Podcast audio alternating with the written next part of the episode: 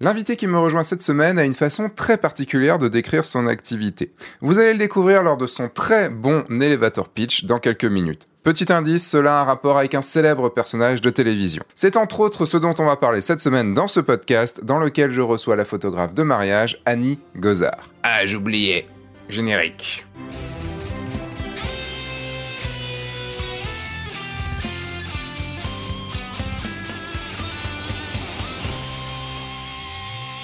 Cette semaine, j'ai le grand plaisir d'accueillir Annie Gozard. Annie est une ancienne juriste reconvertie photographe. C'est pourquoi nous allons ensemble beaucoup parler photo. Et je suis sûr que vous ne vous attendiez pas à ça. Annie est une photographe très instinctive. J'ai donc eu envie de savoir comment fonctionne son instinct, comment elle shoot le jour J et comment vient son inspiration. Annie nous parlera également de sa façon de faire des photos sur le cocktail, de son style très coloré, de comment gérer le travail avec un vidéaste et bien sûr de son parcours en droit avant la photo et si ça lui a servi dans la gestion de son activité. Elle nous parlera également du livre Les secrets de la photo de mariage qu'elle a coécrit avec Marine Poron et Léa Torrieri, sujet qui m'intéresse particulièrement puisque je suis moi-même en train de finaliser mon premier livre édité chez Erol. Et avant de poser à Annie ma question habituelle dont vous attendez tous et toutes la réponse, bah, sachez que j'ai une formation gratuite pour vous expliquer comment trouver vos premiers clients en mariage. C'est une formation de 7 jours et chaque jour vous recevez un mail vous donnant accès à une nouvelle vidéo de la formation.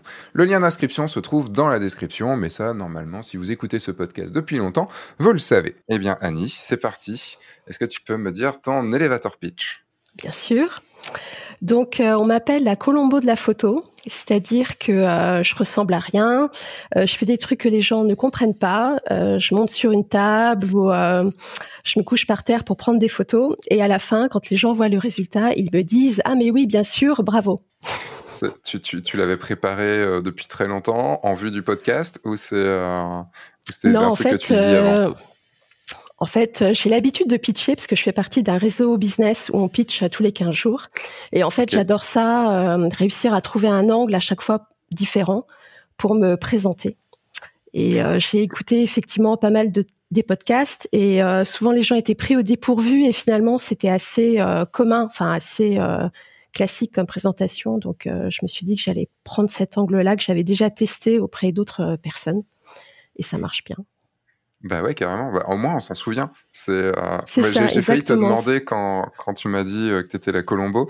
Euh, j'ai failli te demander, c'est-à-dire que tu, tu, fais toujours référence à ta femme ou à ton mec euh, dans. Non, par contre, j'ai une caisse toute pourrie, euh, comme Colombo. Euh, voilà, mon mec, on le voit pas non plus très souvent. Il euh, faut vraiment bosser avec lui pour le rencontrer. Enfin voilà, il y a pas mal de points communs. Et surtout aussi Colombo. Enfin, en fait, j'ai découvert Colombo grâce au confinement, parce que j'avais jamais vu avant de Colombo. Et j'ai eu une révélation en voyant certains épisodes, parce que aussi Colombo, il marche beaucoup à l'instinct en fait. Euh, souvent, il a dans le collimateur euh, une personne euh, qu'il pense être le suspect, et ensuite il va travailler pour rassembler des preuves. Et en fait, en photo, on travaille aussi beaucoup avec notre instinct. Donc, je trouvais que le parallèle, enfin, il y avait pas mal de choses qui étaient, enfin, dont le parallèle fonctionnait bien, en tout cas avec avec moi et avec la pratique de la photo finalement. Ah, en fait, en y réfléchissant, moi, c'est toujours tiens une dernière, tiens une dernière photo tiens, tu vois, avec les couples, c'est euh, tiens une dernière. Donc c'est un peu comme Colombo. Ah, mais oui, au fait, une dernière question. c'est exactement ça. c'est euh, le rapport avec Colombo. en fait, c'est bien parce que là, avec ça, j'ai le titre du podcast et euh, tout bien, tout bien ah déjà, la, Colombo de la photo de mariage.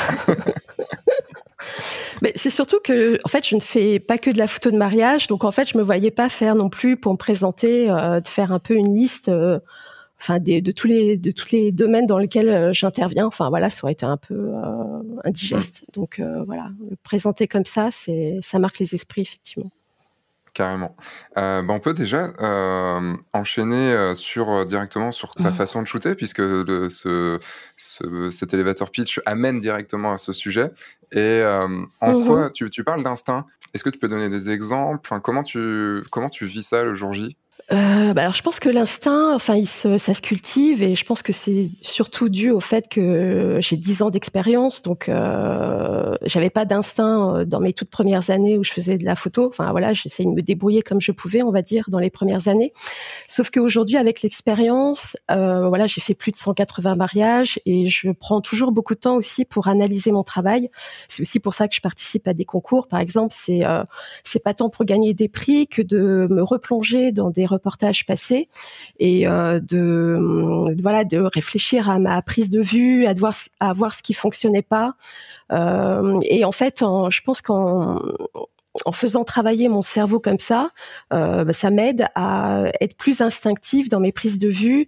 Et euh, aussi, j'ai eu une petite voix intérieure parfois aussi qui, qui vient et qui me dit, mais euh, là, il va falloir que tu bouges parce qu'il va se passer un truc qui n'était pas bien placé. Et en fait, euh, donc parfois, c'est des combats internes avec cette petite voix intérieure où je me dis, mais non, non, non, là, je suis, il se passe des trucs, là, c'est hyper intéressant.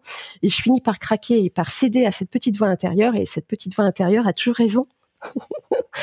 donc euh, donc voilà donc euh, je fonctionne euh, enfin et je enfin dans mes prises de vue dans quand je suis en reportage je parle pas beaucoup avec les gens en fait je suis vraiment discrète et pour pouvoir être complètement concentrée aussi sur tout ce que j'entends tout ce que je perçois un peu avec mes sens. Enfin voilà, ça fait un peu bizarre parfois de dire ça quand, enfin quand je parle à des non-photographes. Mais en fait, euh, voilà, j'essaye de, euh, de, tout capter. Enfin, je pense qu'on est tous euh, des éponges en fait quand on fait de la photo, surtout sur du mariage. Et j'ai besoin de ça en fait, d'être dans cette petite bulle pour pour être hyper concentrée et au mieux de mes capacités pour choper les actions, enfin voilà les, les moments vraiment euh, importants et les instants décisifs. Quoi. Il y a plein de sujets dans ce que, dans ce que tu viens de dire que, que j'ai envie d'aller creuser, euh, creuser un petit peu. Pour moi, l'instinct, tu vois, c'est de l'expérience. C'est en fait tout ce mmh. que tu as pu emmagasiner de conscient et d'inconscient. Et, euh, et tu vas t'écouter. C'est-à-dire que tu sais que c'est là-bas. Tu sais pas pourquoi, tu pourras pas expliquer sur le moment, plus tard tu pourrais potentiellement, mais tu sais qu'il y a quelque chose là-bas.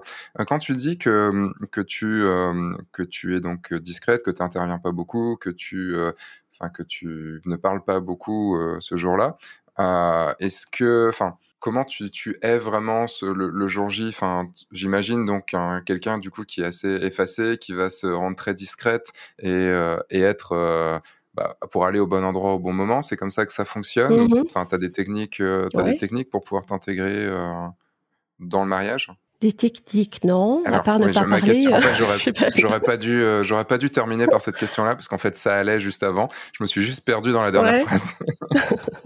Mais comment tu fais pour être, enfin, pour pour avoir cette place-là sur le mariage Est-ce que est-ce que c'est difficile? En fait, pour, je vais y arriver. Alors, faut savoir vous qui écoutez ce podcast, il est 10h30, c'est pas qu'il est tôt, mais c'est juste que je me suis réveillé à 9h30 à cause de, plusieurs nuits sans trop de sommeil, parce que j'ai deux chats malades à la maison. Et, euh, donc, euh, je vais essayer d'être le plus clair possible dans ce podcast. euh, parce que moi, en fait, sur les mariages, je parle beaucoup avec les gens, c'est-à-dire que je suis très très présent. Mmh. Euh, je, je m'intègre beaucoup, et pour moi, c'est une façon de pouvoir aller là où je veux, quand je veux. Euh, comment, en étant discrète, donc, tu arrives à, te placer sur le mariage et à être, euh, à être au bon endroit au bon moment? Enfin, comment ça se passe dans ta tête hein? Bah, je sais pas, je comprends pas la question parce que moi ça me pose pas de problème. Enfin, je veux dire, j'ai pas besoin de parler aux gens pour être, euh, pour me sentir légitime et aller où je veux en fait. Mais j'explique aussi un peu ce processus auprès de mes clients, mais Enfin voilà, je, je l'explique. Je vais parler avec vous euh, sur les préparatifs quand tu es arrivé. Euh, enfin voilà, c'est normal. Euh. mais après, au fur et à mesure, je m'efface et souvent les clients me voient pas. Pourtant, je suis loin d'être transparente, mais enfin j'ai souvent cette réflexion là des mariés le lendemain ou après une fois qu'ils ont vu les images où ils me disent mais en fait Annie elle était pas là à ce moment-là, mais qu'est-ce qu'elle a fait comme image? Enfin mince, hein, au moment où tout le monde pleurait, on l'a pas vu. Et après en fait ils voient que les photos existent, donc ils sont surpris. Mais euh, donc voilà, mais c'est comme ça que je fonctionne et en fait ça me pose pas de enfin pour moi c'est ça qui est facile parce qu'en fait parler avec les gens en fait je peux pas parler avec les gens et euh, photographier Euh, ça m'est déjà arrivé de me faire piéger en fait, où euh, tu vois les gens au, début ils te disent ah voilà fais comme chez toi, vraiment sens-toi à l'aise. Donc moi je commence à parler. Enfin ça, ça m'est arrivé sur euh, un ou deux mariages au début, où voilà bah, je parle avec les gens tout ça, et puis tout d'un coup je réalise que je suis là pour prendre des photos. Et alors en fait ça fait juste 20 minutes que j'ai une conversation super intéressante avec les témoins, et tout d'un coup voilà mes yeux tombent sur mon sac photo et je dis ah ouais mais c'est vrai qu'en fait je suis censée bosser. Donc voilà je suis vraiment beaucoup de mal. Voilà. Et des fois, même quand je parle, euh, je dis mince, il y a une action là, et en fait, bah, je sais pas mon objectif euh, devant les yeux, quoi. Je l'ai dans juste dans mes mains. Et en fait, euh, donc ça me perturbe trop en fait de de parler aux gens. Pour moi, c'est beaucoup plus facile d'être en retrait et juste de vivre les choses en même temps que les gens et de me caler sur leur rythme. Pour moi, c'est beaucoup plus facile comme ça. Tu tu shootes plutôt proche ou plutôt éloigné des gens? J'essaye j'essaye les deux en fait. Euh, je pense que je suis pas hyper hyper hyper proche en fait. Euh, je suis plus loin que proche, mais j'essaye quand même de beaucoup varier les points de vue en fait tout au long du reportage. Euh, et ça me gêne pas d'être proche en fait. Si si la pièce est petite, si je suis contrainte par le lieu, je suis très proche et ça me gêne pas plus que ça. Mais en fait, j'aime bien moi avoir plusieurs personnes dans mon cadre, donc c'est pour ça que souvent je peux être assez finalement à une distance assez éloignée, on va dire, par rapport à d'autres photographes. C'est peut-être pour ça que, que instinctivement je te posais cette question-là, euh, cette question qui était très confuse juste avant. C'est que, euh, en fait, comment tu arrives donc à être proche Comment tu arriverais à être Si tu es éloigné, c'est en fait c'est plus facile d'être euh, d'être un peu invisible, mais si tu es proche, mmh c'est beaucoup plus difficile. Donc c'est pour ça que je te posais cette question, savoir si tu étais proche ou, ou éloigné, puisque si tu es proche, euh, et rester invisible en même temps. Du coup, là, c'est comment tu comment tu gères ça? Parce que tu, enfin, si tu es euh, à un mètre de quelqu'un, c'est très dur qu'il te te voit pas. Franchement, les gens me voient pas même quand je suis à un mètre, hein. parce qu'en fait, les gens vivent leurs émotions. Enfin, je parle surtout quand euh, quand les gens pleurent, par exemple, quand ils vivent des émotions. Enfin, c'est là quand les gens sont en plein dans l'émotion, je me rapproche forcément. Enfin, faut que je, sinon ça n'a pas vraiment de sens. Mais franchement, les gens me voient pas. Hein c'est en ça aussi je te posais je vais je creuse là en fait tu vois tu vois je m'enfonce j'essaie de, de pelleter un peu un peu trop là j'essaye de retomber sur mes pattes ce qui est pas facile plutôt que de passer sur un autre sujet directement. Ok. En parlant de l'instinct est-ce comment tu sais est-ce que tu arriverais à dire comment tu sais quand il faut te rapprocher et pourquoi et quand il faut rester loin?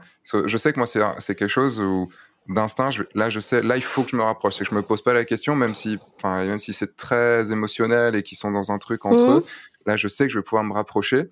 Et, euh, et des fois, je sais qu'il faut que je reste éloigné parce que sinon, je vais casser, je vais casser quelque chose. Est-ce que ça, t'arrivais un petit peu à, à, un intellectualiser ou, ou ça en reste encore beaucoup d'instinct? Alors non, c'est de l'instinct. Enfin, je me pose pas trop cette question-là. En fait, moi, c'est vraiment, enfin, je, ma distance au sujet, elle est vraiment par rapport à, ce qu'il se passe en fait sur la scène et à ce que je veux dans mon cadre. Donc, euh, et euh, ouais, en fait, euh, je, je, ressens les émotions, mais après, moi, je regarde. Euh, en fait, je plutôt, je regarde pas trop ce qui se passe. Euh, comment dire Je vais pas regarder le détail de ce qu'il passe, de ce qu'il de ce qu'il se passe sur les gens, s'il y a des larmes ou quoi. Mais en fait, je vais plutôt regarder vraiment les formes, analyser les formes, les couleurs, plutôt jouer en mode Tetris. Et donc, par rapport à ce que mes yeux voient en mode Tetris, je sais s'il faut que je me rapproche ou pas par rapport à ce que je veux comme euh, type d'image. Et c'est après dans mon tri que je vais vraiment regarder les expressions et choisir les photos en fonction des euh, des meilleures expressions. Mais euh, je sais pas si ça répond vraiment à ta question. Si, euh, tu, en fait, tu vis le moment et tu vas, tu, tu, tu shootes pas en te disant il me faut ça pour mon reportage, il me faut ça, et tu, tu shootes plutôt en disant bon, tu veux shooter cette partie-là, oh. tu, tu, sais que c'est cette photo-là qu'il te faut à ce moment-là par rapport à ce qui se passe, mais pas forcément mm. pour ton reportage final. C'est après que tu, que tu choisis ce qu'il y a dedans ou pas. Quoi. Euh, tu parlais tout à l'heure des, des, concours. Euh, alors, on va pas parler forcément des concours, euh, j'en ai déjà parlé dans pas mal de, de podcasts, mais tu disais que tu utilisais les concours non pas pour gagner des prix ou autre, mais pour euh, pouvoir revenir sur tes photos et voir du coup bah, les, les, les, choses bien, les choses mauvaises, les erreurs, les réussites, tout ça. Comment tu le fais? Est-ce que c'est euh, une bah session genre tous les ans tu te poses et tu fais ça? Est-ce que c'est tu reviens? Parce que au bout d'un moment on va revenir. Euh, enfin, tu as fait 170 mariages, donc euh, tu vas pas forcément revenir, tu vois, tous les ans sur tous tes 170 mariages. Donc comment c'est quoi? C'est que ceux de l'année? C'est comment ça se passe hein? Alors ça dépend. En fait, par exemple, euh, il y a certains mariages où, euh, enfin, j'adore les mariés. Enfin, j'ai une relation plus particulière, on va dire, avec les mariés, et je veux absolument, mais ça c'est juste avec moi-même, hein, mais je veux absolument que leur mariage ait un award. Donc, du coup, je reprends tout leur mariage. Tu vois, j'ai sélectionné souvent quelques photos. Je me dis là, il y a un truc, et en fait, ça passe pas. Donc, je dis, bah, je me retape euh, toutes les photos que j'ai faites au mariage pour trouver peut-être une pépite que j'aurais pas détectée dans mes premières euh, sélections. Et euh, enfin, c'est vraiment pour ça que je fais les concours. C'est en fait, ça m'oblige à. Euh, J'essaye de, d'envoyer des photos à chaque concours sur lesquels, en tout cas, je participe. Et donc, bah, ça m'oblige à aller chercher toujours de nouvelles photos. Et là, je mets toujours, en fait, je suis un peu longue à, à faire mes mes propres analyses sur mes images. Donc, c'est rare que j'envoie des photos de l'année à des concours parce qu'en fait, j'ai pas le recul nécessaire pour euh, juger euh, si la photo, enfin, sauf exception, il y a des photos qui sont parfois évidentes sur le fait que ça va matcher, marcher, ouais, marcher et marcher avec certains concours. Ouais, voilà, ça les, les, les, deux matchs. Mais euh, mais je suis pas très bonne. Ouais, je suis pas très bonne pour. Enfin voilà, je suis encore trop dans le côté affectif euh, du mariage. Euh, donc je sais que c'est pas pour moi une euh, une bonne option de, de faire ça immédiatement. Donc je reprends toujours des, les, les mariages des années précédentes.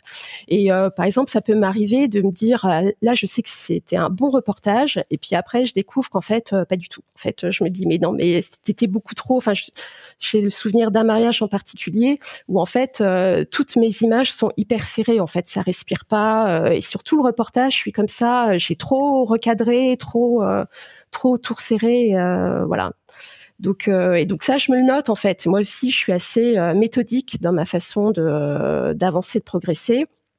Et ça aussi, je le fais sur chaque mariage, en fait, à chaque retour de mariage. Je me fais aussi ma propre auto-analyse sur euh, comment, euh, voilà, est-ce là, je fais cette analyse-là. Moi aussi, j'ai un peu du mal ce matin.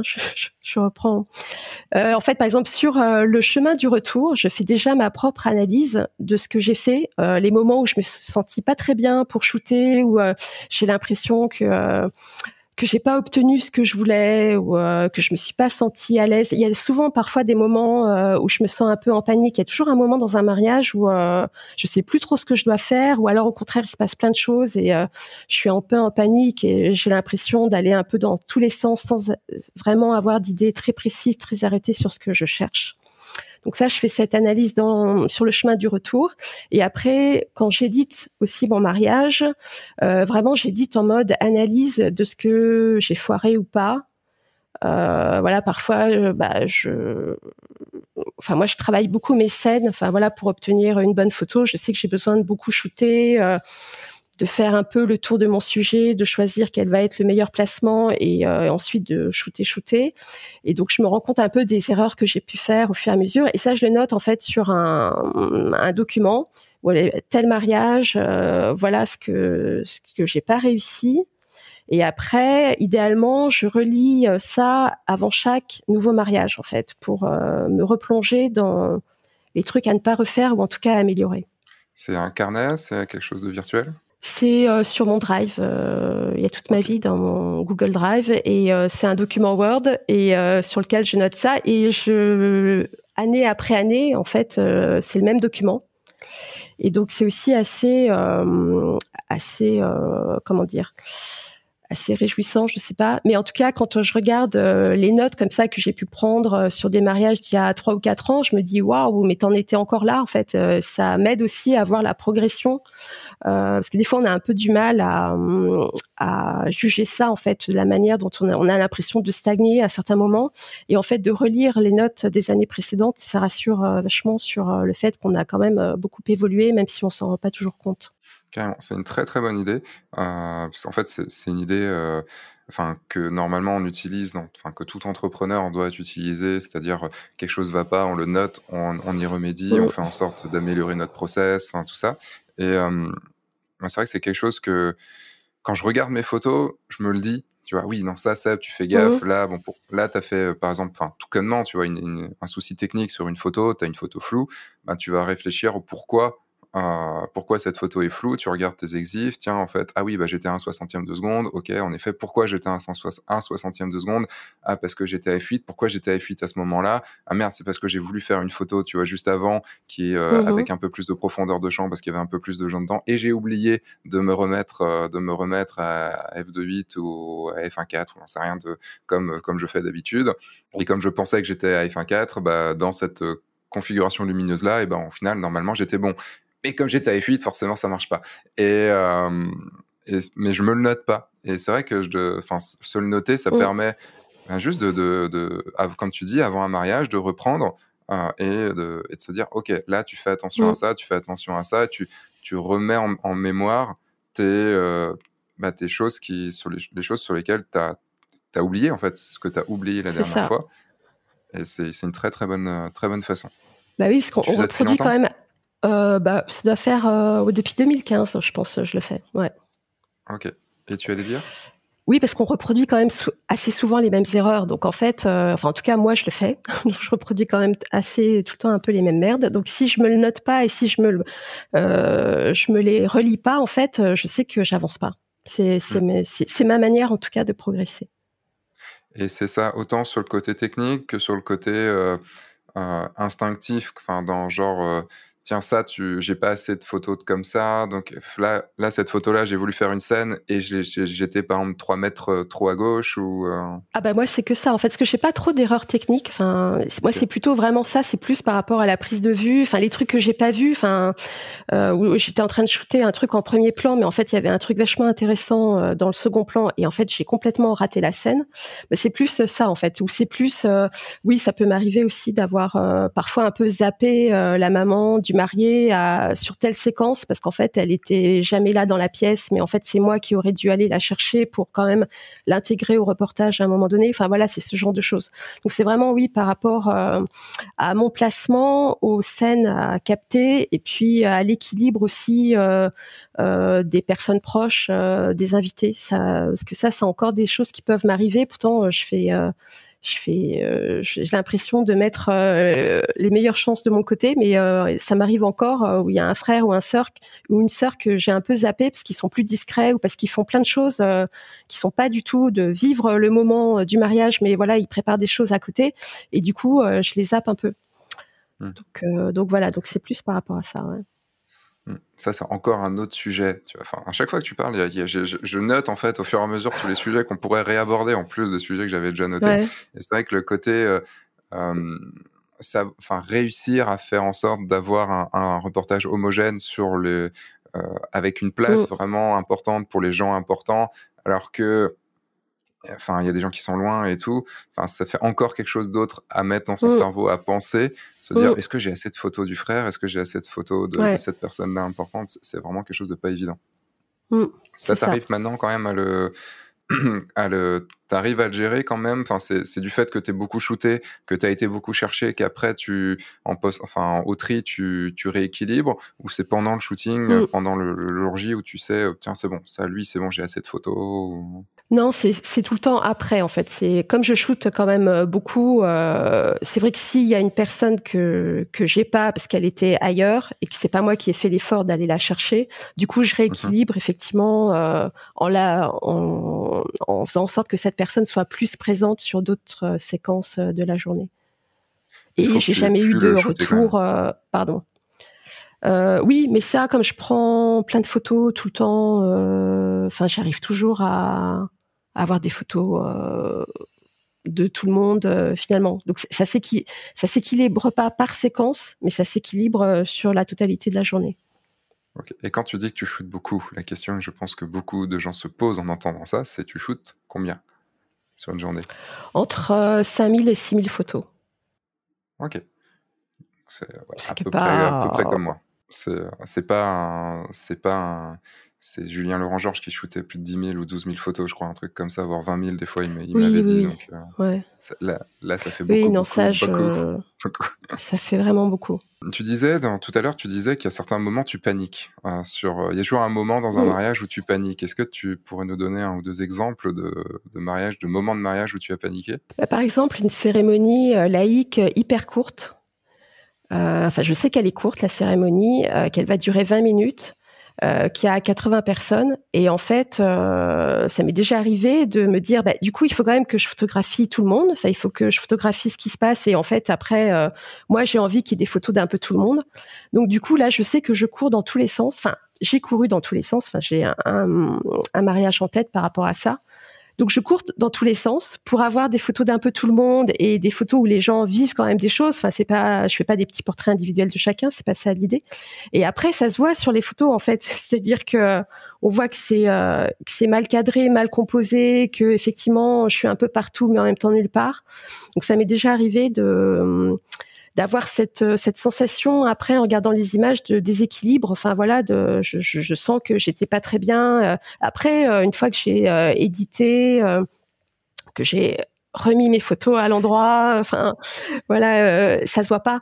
Mais euh, mais ça, c'est des choses sur lesquelles, voilà, sur euh, lesquelles je me suis déjà dit qu'il fallait que je j'arrive à me calmer. c'est pareil sur des photos ou enfin sur des séquences où tout le monde pleure, par exemple.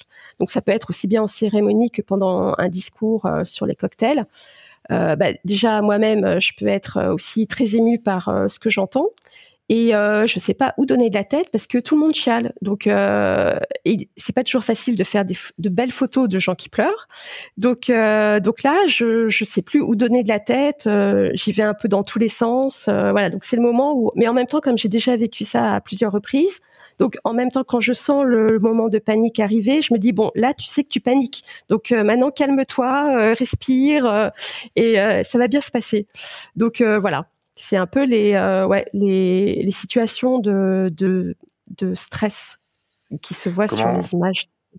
Quand tu, qu'est-ce que tu marquerais sur ton, enfin, qu'est-ce que tu marques sur ton carnet, enfin, sur ton, sur ton Google Doc euh, Qu'est-ce que tu marques quand tu vois ça euh, pour pouvoir mieux réagir euh, le prochain prochain mariage. Euh, ben, je dis juste que j'ai foiré, euh, enfin que pour moi, enfin j'ai foiré, j'ai foiré une séquence, mais non non après c'est c'est plus, enfin je me note juste, je me je me juste je, je, note pour faire en sorte de me souvenir exactement euh, de ce que euh, de ce qu'on donnait les images. Et après c'est plus quand je sens que je revis ça enfin que j'ai un, nouveau un moment de panique euh, bah, enfin comme je l'ai déjà vécu et que je sais que je dois pas euh, continuer à être en panique je, je, juste enfin vraiment de respirer. Enfin du coup j'arrête un peu de shooter.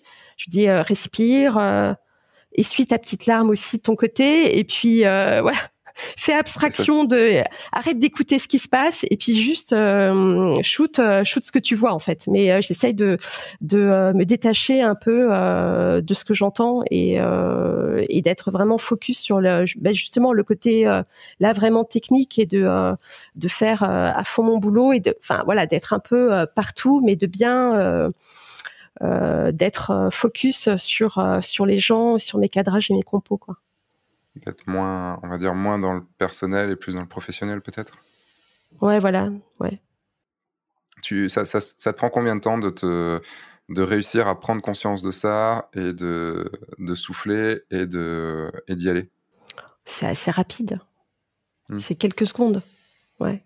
ouais c'est le, le, temps d'une respiration et de faire. Ouais, c'est ça, ça, ouais. Oui, oui, parce que je l'ai déjà, en fait, j'ai déjà vécu plusieurs fois, donc maintenant je me fais plus avoir euh, par rapport à ça. Donc, euh, mais ça aussi, c'est une question, enfin, d'expérience, enfin. C'est tout à fait le. En fait, quand on commence les mariages, on, on a ou quand on n'a pas vécu des choses. Enfin, ce qui est, ce qui est drôle, c'est qu'à chaque mariage, enfin, je sais pas pour toi, mais moi, à chaque mariage, même si j'ai vécu quasiment, enfin, autant de mariages que toi, euh, mm j'ai toujours des choses nouvelles qui arrivent. Il y a toujours une situation que que j'ai pas vécue et c'est ça aussi qui fait le, le sel de notre de notre métier parce que si c'était toujours ouais. la même chose, franchement, déjà qu'ils se disent oui à chaque fois, euh, font chier quoi.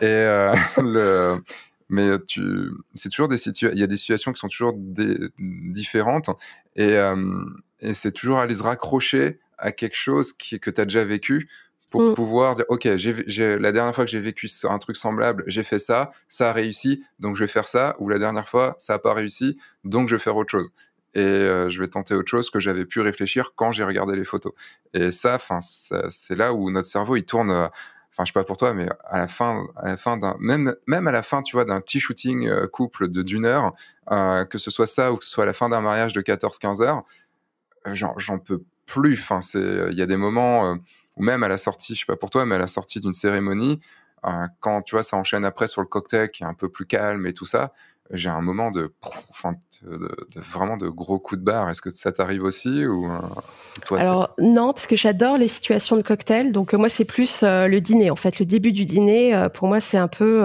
c'est là où je relâche tout. Donc ça, c'est un peu dur pour moi à vivre parce qu'après, j'ai du mal à redémarrer en fait une fois que je relâche tout au début du dîner. Mais non, le cocktail. en fait, moi, j'aime bien les cocktails longs et en fait, quand je sais que le cocktail il va être assez court, il, il y a tellement de choses à faire sur un cocktail que je me laisse pas du tout, euh, enfin je baisse pas du tout les bras à ce moment-là. Enfin, je suis toujours dans l'énergie euh, euh, de la cérémonie en fait au moment du cocktail parce que je vais, je sais qu'il va y avoir plein de choses qui vont se passer, plein de petites scènes de vie à capter et voilà. Plein, donc non, moi au contraire, je suis très excitée au moment du cocktail ma question était plus, enfin, après un gros moment où tu, où ton cerveau a beaucoup, a beaucoup tourné, euh, voilà, c'était, enfin, le, sur un moment de calme. Donc toi, plutôt au début du, au début du repas, où là, c'est vrai qu'on a ce, mmh. cette descente. Euh, et comment tu fais pour repartir? Enfin, vu que tu dis que tu as du mal à, à, revenir en énergie, enfin, à retrouver cette énergie-là, est-ce que tu as une technique, euh, une technique pour ça? Pas du tout. Je n'ai aucune technique. Je j'espère qu'il va se passer des choses. Euh, bah ouais, en fait, je. Enfin non, non, non, j'ai pas de technique malheureusement, mais je, je, veux bien en avoir une si tu en as une. Euh. Euh, bah, moi, souvent, souvent j'ai une, baisse d'énergie quand même juste à, à l'arrivée au cocktail, parce qu'il y a eu beaucoup de choses de gérer. Il y a eu les cérémonies, là où les cérémonies, il y a eu le potentiellement des photos de couple à faire, peut-être. Enfin, il il y a eu beaucoup de choses à gérer potentiellement un groupe à gérer aussi. Et, euh, et généralement, moi, je, je, file vers le, vers le traiteur, et, enfin vers le vers les, comment dire les boissons. Et je me prends un gros jus d'orange tu vois un gros truc bien sucré euh, pour euh, pour me remettre de l'énergie. Ça c'est plus pour le, côté corps et pour le côté esprit. Quand je sens que, que j'ai un moment bah, ça peut être pendant le dîner aussi où il y a un moment où il se passe vraiment rien parce que parce que tu sens que l'ambiance est vraiment redescendue aussi parce que c'est ça enfin si si l'ambiance est, là pendant le, pendant le dîner, tu, tu penses que tu gardes ton énergie parce qu'il se passe des choses, ton, ton cerveau il est à l'affût et tout ça. Les moments compliqués, c'est le moment où il se passe rien. Et, oh. euh, et en fait, généralement, je fais pareil. Je prends un, un, bon verre ou un truc, un truc avec un peu de sucre, et je me dis, ok, Seb, maintenant, tu vas chercher des choses. Parce que si tu sais que t'as pas assez de photos, tu vas chercher des choses. Donc, je prends mon appareil photo et je vais essayer là aussi de, de provoquer certaines choses euh, avec les invités, avec les, avec les mariés. Enfin, si je peux, moi, gérer des choses, leur dire, tiens, tiens, on va faire ça ou autre. Enfin, j'essaye de trouver des situations qui me remettent, tu vois, dans le côté, mmh allez, je, je, je, suis reparti à faire des photos. Parce que sinon, je sais que la soirée aussi, je vais être là, je fais, ok, bon, bah, les gens mangent, et puis toi, euh, si en plus t'as pas quelqu'un à côté de toi avec qui discuter, t'es là, tu ouais. Ouais, pour ça c'est sympa quand tu as un vidéaste avec toi, au moins euh, tu es un peu dans le même euh, enfin voilà, euh, tu peux parler enfin de choses aussi intéressantes et et comme on est un peu dans le même mood, c'est vrai que là je sors de deux mariages où j'avais un vidéaste hyper sympa, enfin deux vidéastes très sympas. Et du coup, c'était assez plaisant de pouvoir se remotiver aussi mutuellement pour aller chercher des choses, sachant qu'on n'a pas forcément les mêmes attentes sur le dîner, mais ça c'est pas mal, ouais d'avoir quelqu'un effectivement avec qui on est toujours, euh, enfin, au moins on n'est pas tout seul dans son coin à, attendre qu'il se passe à nouveau des choses, quoi. Carrément. Ça me fait du coup poser une question euh, qui est dans, dans, dans, deux, trois semaines, j'ai un mariage. Alors, il faut savoir que j'ai eu très peu de vidéastes avec moi sur, les, sur tous mes mmh. mariages. Euh, ça doit se compter peut-être sur 100, 160 mariages, ça doit compter trois, trois fois, tu vois, donc c'est ah pas beaucoup. Mmh. comment on gère? Avec un vidéaste. Comment, euh, comment tu gères ta place, sachant que le vidéaste doit aussi avoir ses, ses, plans, doit aussi gérer tout ça euh, Comment tu gères avec un vidéaste? C'est quoi tes techniques euh, Est-ce que tu vois avant? Est-ce que c'est pendant? Est-ce que tu t'en fous? Enfin, comment ça marche? Euh, non, je m'en fous pas du tout parce que ça m'est déjà arrivé que des vidéastes euh, s'imposent et euh, bah, enfin me, me, foirent un peu des photos, enfin dans le sens où ils posent leurs pieds un peu n'importe où et, et, ils m'interdisent de, de, certains déplacements. Donc bon, c'est un peu étrange. Donc là, voilà, j'ai eu quelques expériences effectivement assez malheureuses, mais là les deux vidéastes parlaient par exemple, avec lesquels j'ai bossé là sur ces deux mariages, bah, on s'est super bien entendu. En fait, moi, je leur demande, en fait, surtout à des moments un peu clés, comme l'entrée de l'église, par exemple, où eux, ils ont besoin d'avoir un vraiment la mariée en mouvement, donc ils aiment bien se mettre au milieu de l'allée et puis reculer en même temps qu'elle. Bon, ça, ça peut être un peu perturbant pour nous, mais du coup, enfin, moi, ce qui m'intéresse, c'est de savoir comment euh, comment le vidéaste, euh, quelles sont les images qu'il a besoin d'aller chercher, comment il va se déplacer pour pouvoir anticiper les déplacements de la même manière que j'anticipe les déplacements des invités. Euh, pour moi, c'est la même chose. Et après, ce que je leur demande, c'est que bah, ils me préviennent s'ils veulent passer devant moi ou si et inversement. Donc en fait, euh, ça s'est très très bien passé sur ces deux expériences-là, parce qu'on sait pas, à aucun moment on s'est gêné, à aucun moment euh, euh, ils sont passés devant mon champ alors que j'étais en train de shooter une scène super émouvante, super importante. Donc voilà, donc beaucoup de communication en amont avec eux. voilà, je leur explique moi quel type d'image j'ai besoin d'avoir, eux aussi de la même façon, et et, et toujours les avoir euh, dans, dans le viseur un peu, enfin dans notre œil et pas dans le celui de l'objectif, et pour savoir exactement, euh, enfin pour pouvoir bien se coordonner. Tu parlais de, de l'entrée dans l'église. Comment comment tu gères alors cette partie où eux, enfin je vois très bien le plan où ils reculent et la mariée oh. avance. Euh, moi, c'est techniquement aussi un plan que je veux en photo. Euh, comment comment tu gères à ce moment-là pour pas pour pas vous marcher dessus? Parce que nous, une photo, on peut faire une seconde, on fait notre photo et puis on repart. Mais oh. euh, le vidéaste, il a besoin d'un plan, euh, d'un long plan.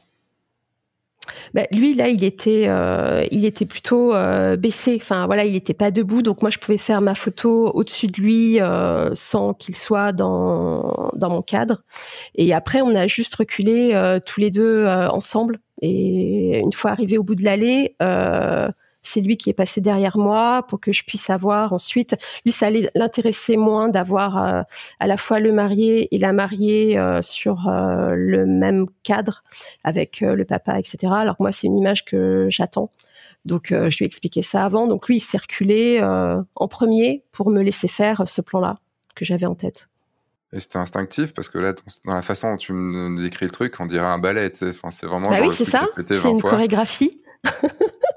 c'est ça, c'est une chorégraphie. Mais tu l'avais répété euh, avec Non, je l'ai pas répété, je lui ai expliqué. Je lui ai dit, bah voilà, moi je vais me mettre là. Enfin voilà, je lui ai montré ce que. Enfin oui, je l'ai répété dans le sens où moi je lui ai montré euh, comment j'allais me déplacer. Mhm. Donc euh, lui, il a fait, il s'est adapté par rapport à ça. D'accord. Mais c'est donc c'est lui plutôt qui s'est adapté. Après à certains moments, je pense que c'est plutôt toi qui t'es qui t'es adapté. Enfin, parce que le, en fait, je me suis ça adapté. ça me fait vraiment peur de ce côté-là, d'avoir, euh, d'avoir, d'avoir un vidéaste ou deux vidéastes. Euh, comme je suis pas habitué, tu vois, j'ai, ce côté, euh, merde, comme je suis vachement proche de mes mariés et tout, euh, je sais qu'il va me détester. tu vois, je suis déjà parti dans le truc, je sais qu'il va me ah, détester. Ouais. non, par contre, deux vidéastes, c'est super galère. Ça, effectivement, j'ai jamais réussi à bien manager quand il y avait deux vidéastes. Je trouve ça trop mmh. lourd. Mais non, un, euh, enfin franchement avec les deux là, on s'est super bien entendu. Euh, donc euh, donc ça m'a redonné, parce que moi aussi ça me fait toujours un peu peur, j'appréhende un peu qui je vais avoir à côté ou contre moi, ça dépend. Mais donc là ça m'a rassuré sur le fait, non non mais c'est possible de bien bosser avec des vidéastes. Hmm. Bah, J'en parlais avec sur le podcast avec Pascal Délé, donc vidéaste, vidéaste de mariage, et oh. Et je lui disais, mais comment, comment vous gérez? Parce qu'en plus, des fois, ils sont vraiment beaucoup et tout. Enfin, le... il me disait, non, non, j'ai jamais eu de soucis. Euh, chacun a son moment euh, avec les, les, photographes. Parce qu'en plus, des fois, il est sur des mariages avec deux, trois vidéastes et euh, deux, trois photographes. Donc, tu vois, ça commence à faire, à faire beaucoup, quoi. Et, euh, mmh et, et, ça avait l'air d'être très naturel, sans aucun problème et tout. Donc, je sais jamais si c'est au, au vidéaste de s'adapter, au photographe de s'adapter, parce que tu vois, le, la chorégraphie dont tu parlais, enfin, c'est euh, c'est pas instinctif pour tout le monde, quoi. C'est euh, c'est même quand tu es avec un second euh, pour bien gérer aussi mmh. que le second soit pas soit pas dans ton plan que voilà enfin il y a quand même des choses à, à parler vraiment avant est-ce que tu les appelles avant pour pour pouvoir gérer avec eux savoir où c'est le jour du mariage? Non non c'est le jour du mariage ouais ouais, ouais. d'accord et t'arrives à te parce que là dans tout ce que tu as dit tu vois tu gardes un œil sur eux enfin tu c'est un œil du coup que tu peux pas tu peux pas garder sur les invités pour voir ce qui se passe enfin tu vois ça, ça fait quand même un élément en plus qui est assez important mmh. pour à mettre dans sa tête, à vérifier, à mettre une routine. Tiens, il est où Il est où Il est où Il est où Plutôt que d'être concentré sur son sur ses photos. Bah, après, enfin, non, c'est pas difficile parce que on va dire, on établit un peu les règles euh, au début, euh, au moment des préparatifs. Après, si je vois que le mec il est euh, super réceptif et que ça se passe bien, enfin tu vois, ça me libère aussi du cerveau par rapport à ça. Enfin, je sais que c'est bon, on, s'est calé, tu vois, sur les préparatifs, donc le reste de la journée ça va bien se passer aussi. Donc, mmh. je ne recherche pas systématiquement. Je, je, lui fais confiance sur le fait qu'il va pas être dans mon champ alors que il sait très bien que ça va me gêner à ce moment-là. Donc euh, mm. non, non, c'est euh, ça se passe bien, franchement. Mais toi, tu pourrais aussi réfléchir de, de où il est pour savoir si toi-même tu n'es pas dans son champ. Oui, mais euh, non, mais franchement, enfin, ce... en fait, lui souvent aussi, euh, ce qu'il me disait, c'est qu'il euh, y a des moments où, de toute façon, comme il coupe aussi euh, pas mal, tu vois, sur certaines séquences, je sais plus lesquelles, mais, mais il m'avait dit là, si tu passes devant moi, enfin devant ma caméra, c'est pas grave. Enfin, tu vois, il y avait des trucs aussi comme ça où on s'était, on s'est bien entendu par rapport à ça, ouais, ouais. Donc lui aussi, c'est lui de, lui-même qui me libérait un peu euh, du truc. Je sais que par exemple pendant les discours, euh, euh, pendant le dîner, il avait son pied, enfin tu vois, qui filmait les discours. Donc là, je sais que ça bouge pas et que je peux, je peux être tranquille. Et là, il m'avait dit si tu passes devant, c'est pas grave. Donc mmh. tranquille. Ok. Bon bah je, je croise les doigts, on va voir. Moi, je vais appeler le, je vais contacter le vidéaste avant pour pour, euh, pour me caler avec quand même. Ok. Euh, tu parlais tout à l'heure de, des cocktails, euh, enfin du cocktail que tu aimais la partie cocktail parce qu'il se passait, il se passait plein de choses. Moi, j'ai entendu beaucoup de photographes. moi, je vais, je vais, être entre les deux pour moi, mais j'ai entendu beaucoup de photographes dire, en fait, le cocktail, je me fais chier parce que je enfin, ça, ça m'intéresse pas, je vois pas ce qu'il y a à prendre en photo et tout. Euh, qu'est-ce qui t'intéresse autant dans, le cocktail? Quelles sont les choses que tu, que tu vas chercher en photo? Euh, Des invités qui se mélangent, qui se parlent les, uns les autres. Après, le début du cocktail, c'est toujours un peu, euh, un peu pénible parce que les gens sont vraiment sur le buffet, donc ils sont tous euh, sur le buffet. Donc là, ça donne pas grand-chose. Mais après, les gens s'éloignent un petit peu. voilà, ils vont se poser sur sur une chaise, un banc. bon, évidemment, quand il y a des enfants c'est génial, mais ça c'est comme sur toutes les séquences d'un mariage. Et après, ben, je vais essayer aussi de capter euh, une lumière, euh, de faire aussi des photos peut-être plus poétiques. Enfin voilà, je trouve que, enfin c'est un c'est c'est un champ, enfin surtout sur des domaines assez grands où les gens peuvent peuvent vraiment prendre de la distance et pas être tous concentrés au même endroit. Euh, moi qui aime beaucoup aussi euh, pratiquer la photo de rue, bah, c'est un peu comme euh, la photo de rue en fait, où tu attends le moment parfait avec la bonne lumière. Comme la photo de rue, tu vas plutôt te caler à un endroit et attendre que les choses se passent dans le cadre que tu as défini, ou tu vas plutôt aller à la recherche de ces photos? Les deux, mais donc dans un premier temps, je vais plutôt être à la recherche de choses qui se passent euh, pour avoir aussi suffisamment de matière, euh, pour avoir voilà des scènes de vie d'un peu tout le monde pendant ce moment-là. Et ensuite, euh, vraiment, je vais aller me poser là où euh, je sais que le cadre et la lumière sont les meilleurs, et je vais attendre qu'il se passe des, choses.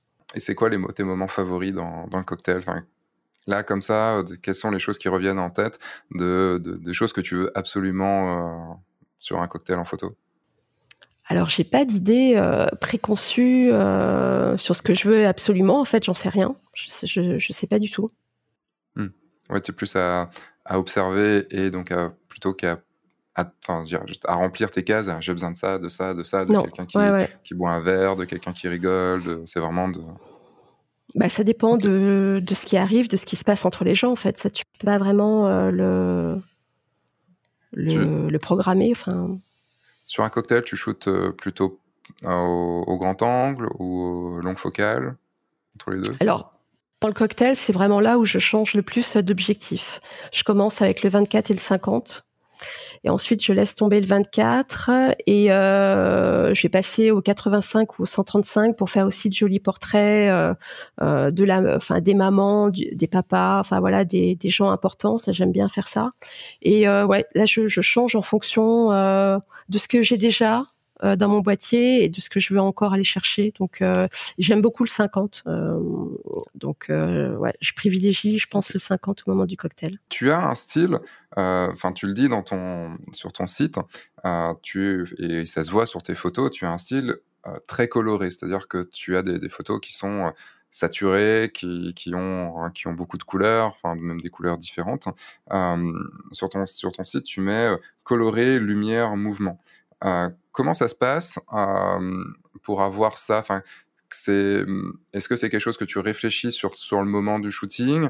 Enfin, est-ce que c'est du coup que de l'instinct tu, L'instinct, tu sais qu'il faut aller là pour avoir la lumière que tu veux, la couleur que tu veux? Enfin, c'est ton œil, il, il, il est le repère tout de suite. Enfin, comment, comment tu poses ces trois mots, donc couleur, lumière, mouvement, quand tu fais, ton, quand tu fais tes photos c'est instinctif, c'est instinctif à la fois je, je vais vers euh, ce que j'ai envie de shooter, enfin ce que j'aime particulièrement shooter et ce qui m'excite particulièrement. Donc euh, je suis toujours attirée par ça en fait, comme c'est vraiment ce que j'aime, euh, je suis attirée par ça, donc j'y vais en fait. Je me pose pas plus de questions que ça. Et ça m'arrive par exemple de rendre des mariages complètement en couleur. Tu vois, je crois que l'année dernière, j'en ai rendu deux comme ça entièrement en couleur. Et ça n'a pas été toi le noir et blanc. Du coup. Enfin, tu, tu, sur ton site, tu dis que tu rends maximum 15-20% en, en, en, noir et blanc. Du coup, le noir ah. et blanc te parle moins? Euh, alors quand j'envoie des photos en, en, concours, parfois je les passe en noir et blanc parce que je sais que ça va être, euh, ça va mieux marcher euh, pour du concours. Mais euh, bah après ça dépend de la lumière, le noir et blanc. Mais je fais, je mets pas, je passe pas une photo en noir et blanc juste pour la passer en noir et blanc. En fait, c'est parce que vraiment en termes de lumière, moi j'aime bien les lumières latérales et je trouve qu'en noir et blanc c'est vraiment très joli, ça donne beaucoup de volume, de contraste. je trouve ça très chouette. Donc, mmh. dans ces conditions-là, oui, je peux passer une photo en noir et blanc, mais c'est jamais euh, par hasard. Donc c'est à cause de la lumière latérale, c'est et où est-ce que ce serait Parce que c'est une question que je me pose aussi beaucoup et euh, que je pose souvent aux, photographes dans les dans le podcast parce que je j'ai pas encore de de, de réel euh, de comment dire raison de passer une photo en noir et blanc ou en couleur parce que tu vois ayant un style assez cinématographique, tu vois pas un film passer du couleur à noir et blanc, mm. à noir et blanc à couleur, couleur à noir et blanc. Et, euh, et, je me pose vraiment cette question du pourquoi dans, un, dans, dans mon reportage, je pourrais passer, faire 15 photos en couleur, puis deux photos en noir et blanc, puis 10 mm. photos en couleur, puis 10 photos mm. en noir et blanc. Et est-ce que tu as une piste quand même de, de, enfin de, de, pourquoi toi tu passes en noir et blanc? Parce que tu dis qu'il y a une raison. Est-ce que c'est à cause de la lumière? Est-ce que c'est à cause de, de l'émotion de la photo? Enfin, est-ce que, est-ce que tu sais pourquoi? Pour moi, c'est vraiment pour la lumière. Dans le reportage que je livre aux clients, en tout cas, c'est euh, vraiment lié à la lumière.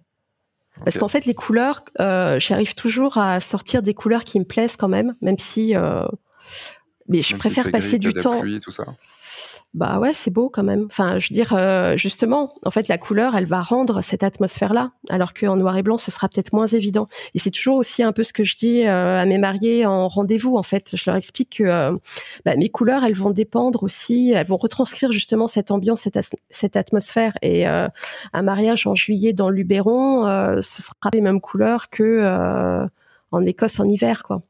Donc, euh, donc voilà. Je, là, tu mets deux endroits qui sont cool. Si tu avais dit euh, Paris au mois de novembre, là, ça aurait été différent. oui. Bah, c'est peut-être un peu pareil que l'Écosse euh, au mois de novembre, non Je sais pas. Oh, j'ai quand même plus l'impression que Écosse au mois de novembre, tu as quand même moyen d'avoir des, des, putains de beaux trucs. en fait, moi, je me dis Écosse, mois de novembre, ça me paraît logique. Tu vois, c'est comme euh, Islande, mauvais temps, tu vois. Enfin, Islande, beau temps, ça me. Non, euh, j'ai pas envie d'y aller, quoi. Euh, et, que tu dis Paris, mauvais temps, tu, c'est pas la joie, t'es pas joyeux dans ta tête, quoi. Tu dis Paris, mauvais temps, ça donne pas. Enfin, moi, perso, ça me donne pas méga envie, quoi. Euh, oui, parce qu'il fait nuit très tôt, mais euh, mais sinon j'ai déjà fait des mariages euh, en décembre à Paris et les, et les, couleurs étaient belles parce que, enfin voilà, c'est ça rend cette atmosphère. Enfin voilà, c'est c'est différent, mais mais ça peut aussi être beau. Parce que souvent, quand même, on passe, euh, enfin, sans, se, sans se le cacher, on passe souvent des photos en noir et blanc parce que parce qu'il n'y a pas une bonne lumière, parce qu'il pleut, parce qu'il fait ce qu'il pleut, parce que, enfin, euh, pour sauver entre guillemets euh, entre guillemets la photo. Donc c'est ça qui m'intéresse dans ce que tu dis, parce que tu, j'ai l'impression que tu le ferais pas. C'est-à-dire que tu, tu vraiment pour toi, c'est pas une histoire de sauver la photo ou de, de mm. dire bah, tiens, elle rend mieux en noir et blanc parce que la couleur est pas ouf. Donc comment tu fais pour pour avoir quand même la, la bonne couleur sur sur des photos que la plupart des autres photographes passeraient en passeraient en noir et blanc pour pas se faire chier. Bah, je travaille, c'est-à-dire que je passe plus de temps sur euh, sur Lightroom pour obtenir des couleurs euh, qui moi me satisfont en fait. Tu joues avec quoi? euh, bah avec tout ce que je peux, teinte, température et puis après vraiment les couleurs une à une. Mais ouais ouais ouais vraiment. Mais avec ouais, des je ça... aussi? Oui oui complètement. Ouais, filtre radial, tout ça. Enfin, j'essaye tout pour. Bon, après, j'ai pas le souvenir vraiment d'avoir eu euh, des séquences horribles où euh, vraiment euh, euh, où j'arrivais pas à m'en sortir sur pour rendre des photos couleurs quoi. J'ai vraiment pas le souvenir d'avoir eu ça. Après oui, il y a certaines églises où où les teintes elles sont super jaunes et vertes, donc je, me débrouille avec ça. Mais mais je trouve ça trop facile en fait de rendre du noir et blanc et c'est je, je ça me convient pas du tout c'est vrai qu'il y a un côté trop facile, euh, il y a un côté trop facile au fait de passer en noir et blanc. Euh, je me le dis à chaque fois, tu vois, ça c'est quelque chose. Je me dis mais non, mais là tu passes pas en noir et blanc parce que là, euh, euh tu, enfin, pourquoi, pourquoi tu passes en noir et blanc là-dessus? Pose-toi la question est-ce que ça a une réelle, euh, c'est un réel, pas intérêt, mais une réelle cohérence avec ce que tu veux faire? Et. Et, et dans ce cas-là, tu passes toi beaucoup de temps à à, post-traiter Enfin, tu parce que vu, vu si tu commences à, toucher chaque couleur, tout ça et tout, enfin, tu dois passer un temps, un temps fou derrière en, post-traitement. Euh, je préfère, enfin, je, je compte pas vraiment en fait. Je préfère euh, ne pas trop compter euh, les heures que je passe en post-traitement, mais j'aime bien en fait. Enfin, j'aime bien cet exercice aussi, donc ça me pèse pas. Mais en gros, sans, sans compter, c'est quoi? C'est une journée, deux jours, trois jours? Enfin, c'est comment ça Ah, plutôt. Euh... Bah, je fractionne ça pas mal. Souvent, même, je traite plusieurs mariages euh, en même temps. Donc, euh, donc euh, pour pour varier, en fait, c'est une, c'est une manière de diversifier mon activité en passant d'un mariage à un autre. Mais donc, comme c'est très fractionné, je me rends pas compte du temps passé, mais c'est au plus plus trois jours que un en tout cas. D'accord.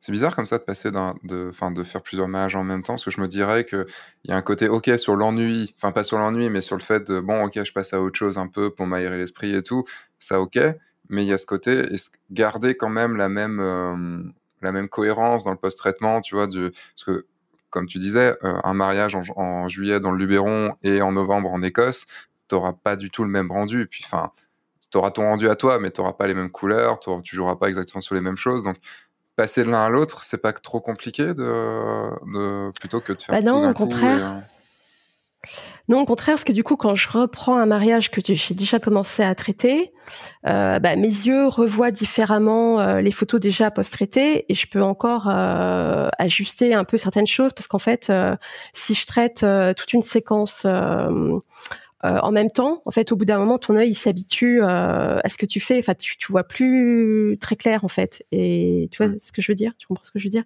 Donc, donc moi, j'aime bien. De toute façon, j'ai besoin de faire des pauses euh, sur mon post-traitement pour revoir à nouveau avec des yeux, avec des yeux neufs, ce que j'ai déjà fait. Et donc, comme j'ai beaucoup de photos à traiter, je peux pas faire des pauses à faire quelque chose de complètement différent. Donc, je continue à travailler, mais sur un autre mariage. Voilà. D'accord. Moi, généralement, en fait, ce que je fais, c'est que je post-traite tout un mariage. Et pourquoi pas, je fais d'autres choses, je laisse le temps. Euh, et après, je reviens dessus. Tu vois, là, par exemple, j'ai fini une séance euh, couple hier. Euh, je l'ai post-traité. Je sais que je l'ai terminé. Mais je vais quand même me laisser 5, 6, 7 jours. Et dans 5, 5 6 jours, je vais revenir dessus. Tu vois, avec un œil neuf, du coup, à ce moment-là, pour revoir. Mmh pour revoir tout plutôt que de, de couper comme toi tu fais. C'est marrant de voir les, les techniques différentes qu'on peut avoir pour euh, faire au final la même chose. Enfin, c'est euh, exactement euh, de ce côté, cet œil qui s'habitue. C'est comme j'en discutais quand j'étais en, école de cinéma avec ceux qui faisaient du son. Et c'est vrai qu'au bout d'un moment, ton oreille, bah, il entend mm. plus. Enfin, elle entend plus. Tu es obligé d'aller faire une pause, d'écouter autre chose et tout, parce que mm. tu vas plus entendre les petits, les petits détails. Tu voulais parler un petit peu d'inspiration. comment tu qu'est-ce que c'est pour toi l'inspiration? Comment tu trouves ton inspiration? Comment et tu me disais aussi comment la garder? Parce que c'est vrai qu'au fur et à mesure du temps, être inspiré au début, ça peut, mais au bout d'un moment, c'est un peu plus compliqué. Donc, d'où tu puisses, toi, ton, ton, inspiration et comment tu fais pour la, pour la garder au fil, de, au fil des, des, des mariages? Eh ben, Je regarde tout sauf euh, des photos de mariage, en fait. Donc euh, moi j'aime beaucoup euh, le cinéma, voilà j'aime beaucoup euh, le dessin, euh, les BD euh, et des photos, des photos de rue, enfin des photos de mode, enfin qui n'ont rien à voir avec ce que je peux faire. Mais c'est en ça où je voulais en parler parce qu'en fait je trouve qu'il y a beaucoup de photographes qui en fait qui ne s'inspirent ou qui ne qui ne se mettent dans les yeux, enfin devant les yeux que des photos de mariage. Donc euh, c'est intéressant. Enfin, faut quand même regarder un peu euh, ce que fait la concurrence et, et, comment évolue aussi le monde euh, du mariage. Mais ça, je dirais, c'est plus d'un point de vue business que d'un point de vue inspirationnel et de ce qu'on va créer nous comme comme image. Et, et donc je je m'attache à, à, ne mettre, à ne me mettre que des belles choses en fait devant les yeux euh, pour que euh, je me dis que le cerveau va bien euh, euh, comment dire, extraire de tout ça quelque chose et me, le ressortir d'une certaine manière euh, dans mon travail, en fait. C'est un peu mon état d'esprit par rapport à, à ce que je voulais dire sur l'inspiration. Enfin, voilà. Tu te... Alors, je suis entièrement d'accord avec toi sur le. C'est pour moi une, une des plaies de notre, euh, de notre métier, enfin, et de, beaucoup de, personnes qui font ce métier-là, c'est que avec les réseaux sociaux, on n'a que des photographes de mariage dans, mm. notre, euh, dans notre réseau, et au final, on ne fait que bouffer des photos de mariage, et des fois en plus pas forcément les meilleures photos de mariage du monde. Donc, euh, ça. pour moi, c'est une plaie de, de je coupe tout. Enfin, je, je, je peux passer des semaines sans voir forcément, comme j'ai mes élèves, forcément, je vois un petit peu les photos de mes élèves, mais c'est dans un autre cadre, tu vois, c'est un cadre formateur. Euh, mais je ne vais absolument pas voir ce que font les autres. Alors, de temps à autre, je mm. m'y mets, et puis, bah, comme toi, tu vois, qui arrive sur ce podcast, bah, j'ai forcément été voir plus en détail tes photos, plus en détail. Euh, enfin voilà, je me suis forcément, je vais prendre de l'inspiration à ce moment-là, des petites choses, euh, des petits, des petites choses dans tes cadrages que j'ai beaucoup aimé. Enfin, tu vois, des trucs. tiens, ça, ça, mm-hmm. ça, ça rentre un petit peu là. Mais euh, dans ce que tu dis, pour moi, c'est extrêmement vrai. C'est qu'il faut aller chercher ailleurs. Il faut vraiment aller chercher ailleurs. Oh. Sinon, tu vas devenir formaté. Tu vas faire les mêmes photos que tout le monde. Et ça, c'est c'est une des plaies pour moi de, de notre de, de, la façon dont beaucoup euh, s'inspirent, parce qu'en fait, plagie, copie, tout simplement, plutôt que oh. de. Tu, tu parlais de, de, films, de BD, tout ça. Enfin, c'est c'est quelque chose que tu fais. Tu tu t'obliges à sans, vraiment s'obliger, mais est-ce que c'est des sessions que tu te fais en disant bon là ça fait longtemps, il faut quand même que, que je fasse tous les ans que je, regarde autant de films ou autre, ou c'est vraiment juste par, parce que tu aimes ça et que t'en, en lis et regardes, regarde beaucoup? Ah non, c'est vraiment par plaisir. Enfin, c'est mes loisirs, quoi. C'est vraiment euh... et à chaque fois que je regarde un film, enfin tous les films sont pas beaux visuellement, mais en tout cas quand les films sont vraiment euh, euh, très beau. Euh, vraiment, je les regarde euh, en analysant bah, les cadrages, les compos, les lumières, les couleurs. En fait, c'est vraiment. je parfois je me sors un peu, enfin, de l'histoire même, et je suis vraiment hyper focus sur ce à quoi ça ressemble visuellement. Tu, tu revois le film ou, ou c'est vraiment pendant le film? C'est pendant le film et je peux le revoir. je peux le revoir aussi plusieurs fois. Euh, faire des pauses sur image, euh, enfin voilà, pour me les mettre vraiment euh, dans la tête, quoi. Hmm. C'est ce que je vois dans, sur, ta, sur ton site. Si on va sur ton site, donc on a dans info, on a inspiration. Ah et tu mets, tu mets plusieurs peintures, plusieurs, plusieurs photographes, plusieurs, plusieurs films. Et, euh, et, on voit que dans les films qui t'inspirent, c'est plutôt des films. Euh, c'est marrant, il n'y a pas de film récent. Si je dis pas de bêtises, peut-être ça a l'air d'être le, Miyazaki, peut-être le plus récent. Euh, peut-être non, c'est Grand Budapest Hotel, le plus récent. Mais euh, est-ce que tu te sentirais plutôt inspiré par les par le, par le style des années 60-70 euh, que, que du style de maintenant? Enfin, comment Est-ce que tu as, est -ce que as déjà pensé à ça? Ah oui, oui, j'adore les films des années 60, euh, 70, enfin même 50 en fait. Mais parce que aussi j'adore le mobilier, les vêtements de cette époque. En fait, j'adore, euh, tu vois, revoir des même des hum, films avec Belmondo dans le Paris des années 70. J'adore parce que j'adore euh, redécouvrir des quartiers de Paris à cette époque en fait. Donc mmh. ça c'est autre chose. C'est pas forcément que sur le côté cinématographique, visuel du truc. Ouais, mais ça te, comment ça se transcrit après dans, dans tes photos? Est-ce que est-ce que tu sens que tu parce qu'il y avait quand même un style. Les, le, enfin, pour la peinture et tout, je pourrais pas en parler parce que j'ai pas la culture, mais au niveau cinéma, mhm. euh, il y a quand même un. Par exemple, moi, j'ai du mal avec l'imagerie des années 70, euh, des années 60-70 dans les films. J'ai beaucoup de mal. J'essaye, hein, il y, a, y, a, plein de films méga intéressants, mais j'ai du mal à, à, à m'y mettre à cause de cette image, de, ce, de ces focales utilisées, de, de, de ces, de ces pas, pas, forcément cadrage, parce que cadrage, enfin, si, de ce mmh. style de l'époque. Mmh. Est-ce que toi, ce style, du coup, tu le retranscris dans, tes photos? Bah, ça m'est difficile de le dire, j'en sais rien en fait si je le retranscris. Mais mmh mais tu vois par exemple là aussi avec le confinement, j'ai redécouvert ou même j'ai découvert des films de Claude Sauté ou Truffaut. Enfin, tu vois, j'étais pas du tout, mais parce que je vieillis maintenant. Mais, tu vois, il y a un rythme assez lent, tu vois, de ces films-là et auquel euh, avant j'étais pas du tout, enfin, fan de ça. Enfin, ça m'attirait pas. Et là, vraiment, je les apprécie ces, films-là. Donc, euh, non, j'adore euh, tous ces films-là. Et, et mon gros coup de cœur, ça a été aussi là récemment, même si c'est pas un film récent du tout, mais c'est Barry Lyndon. Euh, que j'ai découvert et euh, enfin c'est un, film super long, super beau. Enfin tout est tellement hyper travaillé, chaque plan c'est c'est monstrueux en fait comme euh, enfin le travail qui a été réalisé pour faire tous ces plans. Donc ce film-là, je l'ai revu, enfin je l'ai vu pour la première fois récemment, mais je l'ai déjà vu au moins cinq fois depuis. Ok. Tellement j'ai apprécié. Est long quand même. Ouais. Ouais. C'est, après, c'est du Stanley Kubrick. là, je viens de m'acheter un livre sur Stanley sur 2001, euh, sur tout, les, tout, le travail à côté et tout, tous les plans. Enfin, c'est, c'est dingue, en fait, ce qu'on, mm. peut. Enfin, c'est dingue le travail fait. Et euh, moi, je me nourris énormément de cinéma. Alors, beaucoup plus, tu vois, années 80, 90, euh, enfin, plutôt à partir des années 80, à partir du moment où je suis né. Et, euh, et j'aime beaucoup entendre, regarder des, des, regarder, entendre des commentaires, les commentaires audio des films, des réalisateurs. Enfin, tu vois, comprendre pourquoi ils ont fait tel plan et euh, ou même des, des, des, critiques qui, euh, enfin des analystes qui, qui, expliquent le pourquoi du comment. Là, je viens de me taper un podcast de 10 heures sur Spielberg, euh, sur toutes les films de Spielberg. Euh, c'est hallucinant. Enfin, c'est, c'est, tu, enfin, comment on pense aux petites choses qu'on peut mettre dedans et tout, enfin dans, dans, dans, nos plans et tout c'est euh, et tout ce que ça induit chez le spectateur sans qu'il le sache vraiment. Mm. Et ça, c'est euh, c'est un monde. Et ça, ça me passionne, ouais. Ouais, moi aussi, ça, ça me passionne. Et tu vois, j'aime beaucoup aussi, la, évidemment, la, la, photo et les livres photos, mais c'est vrai que je suis toujours allée acheter un livre photo dans lequel il y a du texte et dans lequel euh, j'ai effectivement des informations sur le processus créatif du photographe. Euh, c'est ça qui m'intéresse aussi. J'adore voir, avoir les coulisses tu vois, il y a aussi un livre sur euh, David Hockney. Enfin, ce type est fou, quoi. Donc, euh, c'est un peintre euh, britannique. ouais, un peintre britannique toujours en vie qui vit en Normandie maintenant.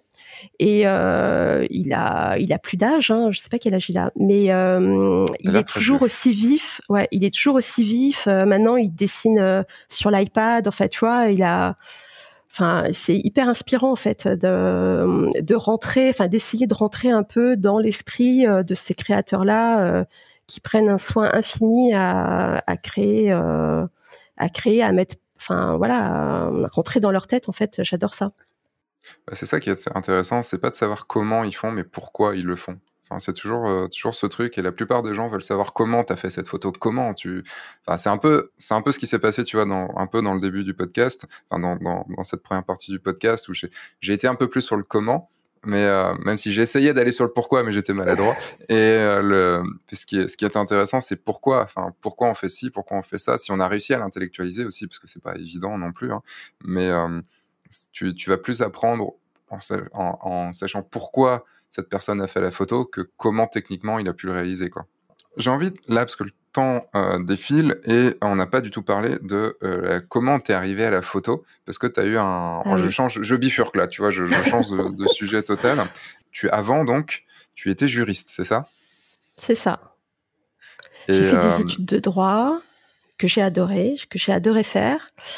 Ensuite, je suis devenue juriste spécialisée en marché public, euh, vraiment la matière que j'aimais pas du tout, euh, que, que je comprenais d'ailleurs pas du tout euh, quand j'étais à la fac, mais bon voilà. Spécialiste en marché public quand dans le le domaine rassure-moi de... quand tu le faisais tu le comprenais quand même Non, j'apprenais par cœur. J'ai appris par cœur mon cours de marché public sans et je l'ai recraché par cœur.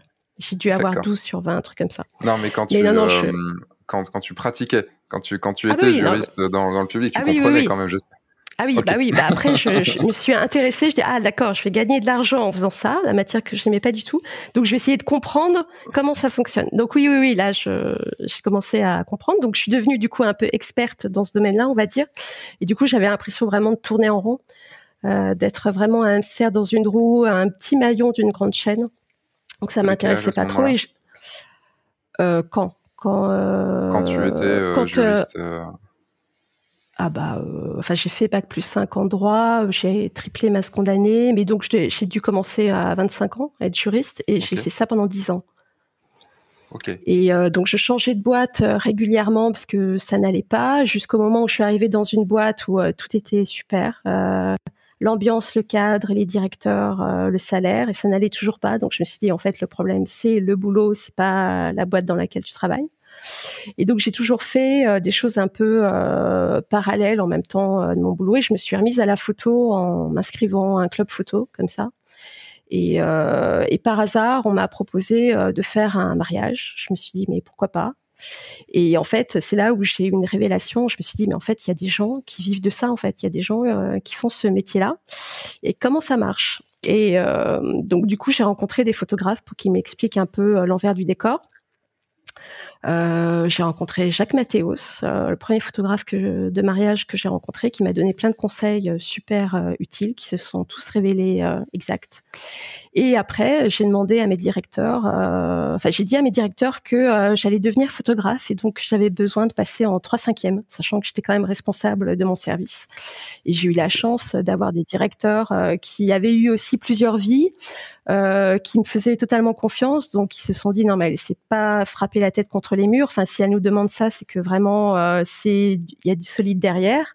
Donc ils m'ont dit euh, ok et euh, pendant deux ans j'étais un peu schizophrène en étant à la fois juriste le jour et photographe la nuit on va dire post-traité après mes juriste le- la semaine Ouais. et photographe le week-end pour, Ouais. on pourrait dire un peu comme ça photographe ouais le week-end et la nuit ouais. Quel a été ton, ton état d'esprit au moment où tu as, as découvert donc la, la pour- enfin qu'est-ce qui t'a amené en fait non question plus encore plus basique qu'est-ce qui t'a amené à, à t'inscrire dans ce dans ce club photo? Parce que euh, tu tu me disais pas forcément être photographe depuis long enfin depuis tout petit et tout ça.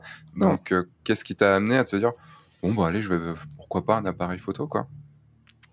Bah, je, faisais de la photo quand j'étais euh, ado, je développais euh, mes négatifs, etc.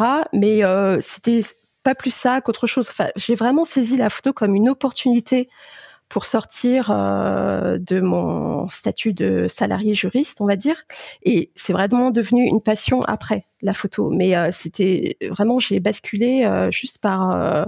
c'était la, la fenêtre que je voyais pour pour faire autre chose. Et enfin, bon après j'aimais bien ça aussi, hein, mais euh, mais c'était, enfin, c'était pas vraiment. euh, je savais, je pense au tout début, je pense que je savais pas trop ce que je faisais honnêtement euh, en photo. d'accord as été un peu par défaut Ouais.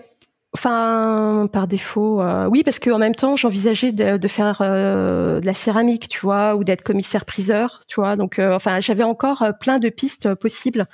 Et celle qui s'est présentée le plus vite, en fait, ça a été la photo. Donc, je me suis dit, banco, on y va. On va voir comment ça marche. Et puis, si ça marche pas, euh, c'est pas grave. euh, je reviendrai. euh, Enfin, voilà, j'ai euh, des diplômes et de l'expérience en juriste, donc je reviendrai, euh, je redeviendrai juriste. j'y suis allée, voilà, pour pas avoir de regrets et pour tenter quelque chose, en fait. Et c'est après, bah, notamment en suivant le workshop de Franck Boutonnet en 2015, 2014 ou 2015, où là j'ai compris en fait ce qu'on pouvait faire avec la photo. C'est là où c'est devenu vraiment une passion. Enfin, où après, vraiment, j'ai cherché à comprendre comment ça marchait. Oui, pas tant d'un point de vue technique, mais vraiment ce que ça peut provoquer chez les gens. Enfin voilà, comme émotion en faisant de la photo.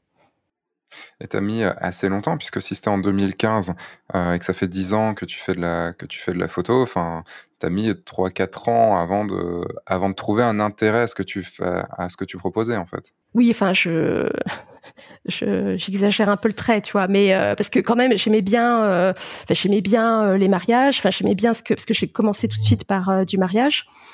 Donc j'aimais bien la relation avec les mariés, le fait de vivre, euh, enfin l'adrénaline que tu peux avoir en photographiant un mariage parce que tu peux pas te foirer, etc. Donc ça, de toute façon, c'était euh, super intéressant déjà à vivre. Mais après, le médium photo, je pense que j'y ai vu un intérêt vraiment plus tard. En décalé, ouais.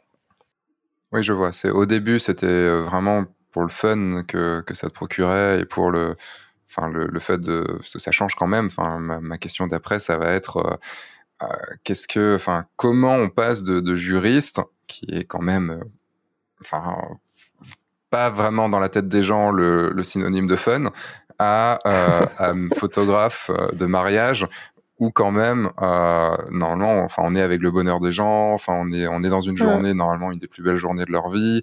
Euh, je dis pas que tous les moments de photographe de mariage sont fun mais quand même on est dans, dans une ambiance où tu vois j'ai par exemple un, un, de mes élèves qui qui lui euh, travaille à, Pôle Emploi et, euh, et, forcément, il me dit, bah, passer de, de, travailler à Pôle Emploi à travailler, euh, qui est plutôt dans, un, enfin, dans des moments pas forcément faciles des gens, et de, et de travailler avec des mariés qui sont dans, où là, on est dans un moment, dans un beau moment de la vie des gens. Enfin, tu vois, il y a une, pouf, il y a, y a, une différence juste monstrueuse dans l'état d'esprit, quoi. Comment, comment ça s'est passé pour toi? Eh ben, Déjà, j'étais une juriste super fun. ah, d'accord. Ça existe? Bah oui, la preuve. Faut demander à mes anciens collègues. En tant que juriste. Mais si, si, si, parce qu'en fait, euh, moi, je, je, les, si tu veux, les chefs de projet ne lisaient jamais euh, mes mails, parce que c'est chiant, tu vois, le mail qui arrive de la juriste, qui nous dit euh, ce qu'on doit faire, etc. Donc en fait, je mettais beaucoup de, mes mails étaient toujours très drôles. pour attirer l'attention. Bon, après, ils ne retenaient que le truc drôle et pas du tout le fond de mon message. Donc, c'est quand même, ça foirait. Mais en fait, les gens attendaient avec impatience mes mails parce qu'ils savaient qu'ils allaient passer cinq minutes euh, à rire. Voilà. Donc non, non, on peut être euh, juriste et drôle. Et après, oui, enfin, en fait, ce que j'explique aussi, c'est que juriste, euh, enfin, il faut avoir une certaine créativité, en fait, si on veut être un bon juriste. C'est-à-dire qu'il faut pas se contenter de lire un texte de loi, et il faut aussi, voilà, l'interpréter. Et, et moi, j'avais, j'étais toujours face à des problématiques où on me demandait de faire des choses qui étaient irréalisables, enfin, qui étaient illégales, on va dire. Donc, il fallait toujours que je trouve le moyen d'être dans la légalité tout en arrivant à l'objectif. Donc ça demande quand même un, certain état d'esprit, tu vois, une certaine euh, créativité euh, pour savoir euh, manier les textes et bien rédiger les contrats dans ce sens-là. Tout ce qu'on aime des juristes, quoi. Exactement. c'est vrai qu'en fait, dit comme ça, euh, ouais, non, mais on me demandait de faire des choses illégales et de faire, trouver le moyen de que ce, ça rende, que ce soit légal. Enfin, tu vois, dans mon état d'esprit, c'est, enfin, dans mon esprit, c'est, ouais, ouais, bah, en fait, oui, c'est pour ça qu'on n'aime pas les juristes au final, quoi. ça fait passer des choses qui. Oui, mais on est là pour trouver des euh, solutions, tu vois. Ouais, voilà, c'est ça. Tout dépend le, le, pourquoi en fait. Tout dépend le, la raison derrière. Si c'est euh, pour une grosse entreprise et se faire un max de pognon ou c'est pour euh, sauver la veuve ou l'orphelin quoi. C'est euh, j'exagère hein, évidemment dans les. Ouais ouais ouais, ouais, bien sûr. Mm. Mais t'as plus ce as plus ce problème là en fait. T'as t'as plus cette ce truc là en arrivant sur la photo de mariage puisque là l'idée c'est de. D'ailleurs c'est quoi ton ton ton enfin ton but dans la photo de mariage que soit ton but perso question sortie de nulle part, hein, mais mhm. qui, qui, est amenée comme ça. Euh, ton but personnel, du pourquoi toi tu fais la photo de mariage et euh, ton, le but par rapport à tes mariés? Bah en fait, euh, tu vois, par exemple, avant chaque début de saison de mariage, je me dis ah mais c'est la dernière saison de mariage, c'est trop fatigant, c'est trop épuisant, euh, vraiment j'en peux plus. Et à chaque fois, dès le premier mariage, en fait, je me fais cueillir euh, et je me dis ah non c'est trop génial, euh, je, vais faire ça toute ma vie en fait, parce que en fait d'un point de vue personnel, enfin déjà, je trouve que c'est un moment, enfin forcément joyeux, avec, enfin avec des moments forts, émouvants, etc., avec plein de choses qui se passent entre plein de gens très différents. Après, j'adore aussi le côté euh, sociologique des mariages, enfin le fait de passer, toi, d'un samedi à l'autre dans des ambiances euh, très différentes, très contrastées. Ça, j'adore. Enfin, juste regarder ça et documenter ça aussi, ça, ça m'intéresse. Et après aussi en termes de photos, enfin, tu vois, les photos que je peux faire en mariage, je peux pas les faire dans un autre domaine. En fait, euh, je trouve qu'en termes de créativité, même si je suis pas euh, la personne la plus créative du monde, enfin, tu vois, dans le sens où euh, enfin j'utilise pas des artifices enfin tu vois pour créer des images c'est vraiment euh, juste en, en exploitant la lumière disponible que je vais créer des choses ou en, en attrapant un mouvement quelque chose comme ça. Mais euh, en fait j'adore euh, quand même enfin j'adore le résultat en fait. J'adore enfin enfin c'est pas tant le résultat c'est aussi la potentialité de ce qui peut arriver sur un mariage et le fait comme tu le disais tout à l'heure en fait tu tu vas tu débarques euh, le matin sur un mariage, tu sais pas ce qui va se passer. Enfin, à part les moments clés euh, qui sont un peu programmés, mais il peut se passer plein de choses auxquelles tu t'attends pas. Et moi, j'adore ça en fait. Plus que sur un, événement d'entreprise, enfin plus que sur des photos, euh, tu vois, d'architecture, des choses comme ça où c'est quand même vachement calibré. Mais voilà, j'adore être surprise et me surprendre aussi en fonction de ce que je vais pouvoir arriver à obtenir, à choper comme comme photo. Et pour tes, qu'est-ce que tu veux apporter à tes, euh, à tes mariés? Bah, euh, je sais pas, le souvenir euh, de ces moments-là, enfin d'avoir plein de petits moments, enfin plein de choses qu'ils n'auront pas vues en fait. moi, ce qui m'intéresse vraiment, c'est qu'ils revivent avec intensité ce moment-là euh, bah, en leur proposant voilà une narration aussi euh, auquel ils s'attendent pas forcément. Enfin voilà, d'avoir euh, réussi à choper des gestes euh, qu'ils n'auront pas vus, des liens, tu vois, entre des personnes. Moi, j'aime bien quand les familles vraiment elles se mélangent et qu'ils me disent ah mais en fait c'est génial d'avoir vu après qu'un tel a parlé avec un tel alors ce qu'ils se connaissaient pas du tout et on a l'impression que ça a bien matché. Enfin tu vois d'avoir hmm. voilà, enfin c'est assez basique comme réponse, mais Ouais, euh, c'est toujours, euh, toujours une très bonne réponse. Euh, revenons. Allez, hop, je fais un retour côté, côté juriste. Est-ce que ton passé de, juriste a servi dans, dans, ton métier de photographe?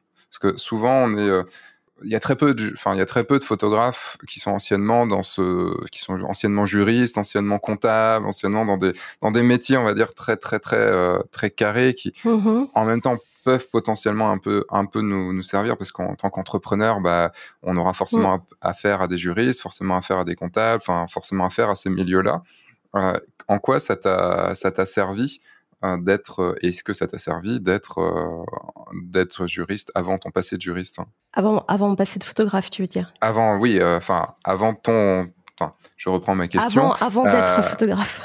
enfin en étant photographe tout ton métier de photographe, est-ce que la partie mm. juriste, donc ton passé de juriste, ça a servi Et si oui, en quoi? Alors, je pense pas que c'est le fait d'avoir été juriste qui m'a servi. Par contre, le fait de travailler en société, en entreprise, ça, je pense que ça me sert. Sur le côté justement carré, rigoureux, euh, même le rapport au client, même si j'avais pas un, rapport direct au client, mais je pense que par rapport à d'autres photographes, hein, je peux l'observer parfois par rapport à d'autres comportements de photographes. Euh, ouais, je pense que j'ai un côté plus carré et ça m'aide aussi, par contre, euh, pas mal euh, quand je euh, travaille pour des entreprises justement où je retrouve un peu les mêmes mécanismes d'organisation, de relations. Je, je, pense que je sais mieux m'adapter aussi aux différents types d'entreprises avec lesquelles je peux travailler en ayant eu ce passé dans plusieurs mmh. entreprises différentes et avoir beaucoup analysé ça aussi quand j'étais euh, parce que c'est ce qui me pesait un peu justement dans mon métier de salarié euh, le côté euh, entreprise jeu de pouvoir hiérarchie tout ça quoi enfin chez la plupart des gens qui se lancent et moi le premier quand je me suis lancé il y a ce truc quand même d'avoir une d'avoir sa boîte, enfin de, de, de, gérer sa boîte. Parce que être photographe c'est bien beau, mais il faut aussi être entrepreneur. Donc est-ce que toi, mhm. ça, tu, ça, c'est un domaine que tu as senti plutôt, enfin, qui, qui t'a été plutôt facile euh, ou pas, de, du coup, d'être à ton compte? Euh, En fait, c'était en, en, y réfléchissant, c'était plutôt, c'était vers ça aussi ma, que ma question allait juste avant, qui était est-ce que ce côté très rigoureux d'avant t'a permis d'être rigoureuse dans la création de ton entreprise, dans la gestion de ton entreprise et dans le fait d'apprendre ton métier d'entrepreneur. Parce qu'apprendre le métier de photographe, c'est un truc, mais apprendre le métier d'entrepreneur, c'en est, c'en est une autre qui est pas, qui est pas facile, tu vois, d'aller, euh, d'avoir son contrat, d'aller se vendre, de faire de la com, de faire tout ça. Enfin, est-ce que cette démarche a été facile? Est-ce que ça t'a été facilité par le fait d'être juriste? Enfin, comment t'as vécu ce, ce, ce, ces moments-là de, de création et de lancement?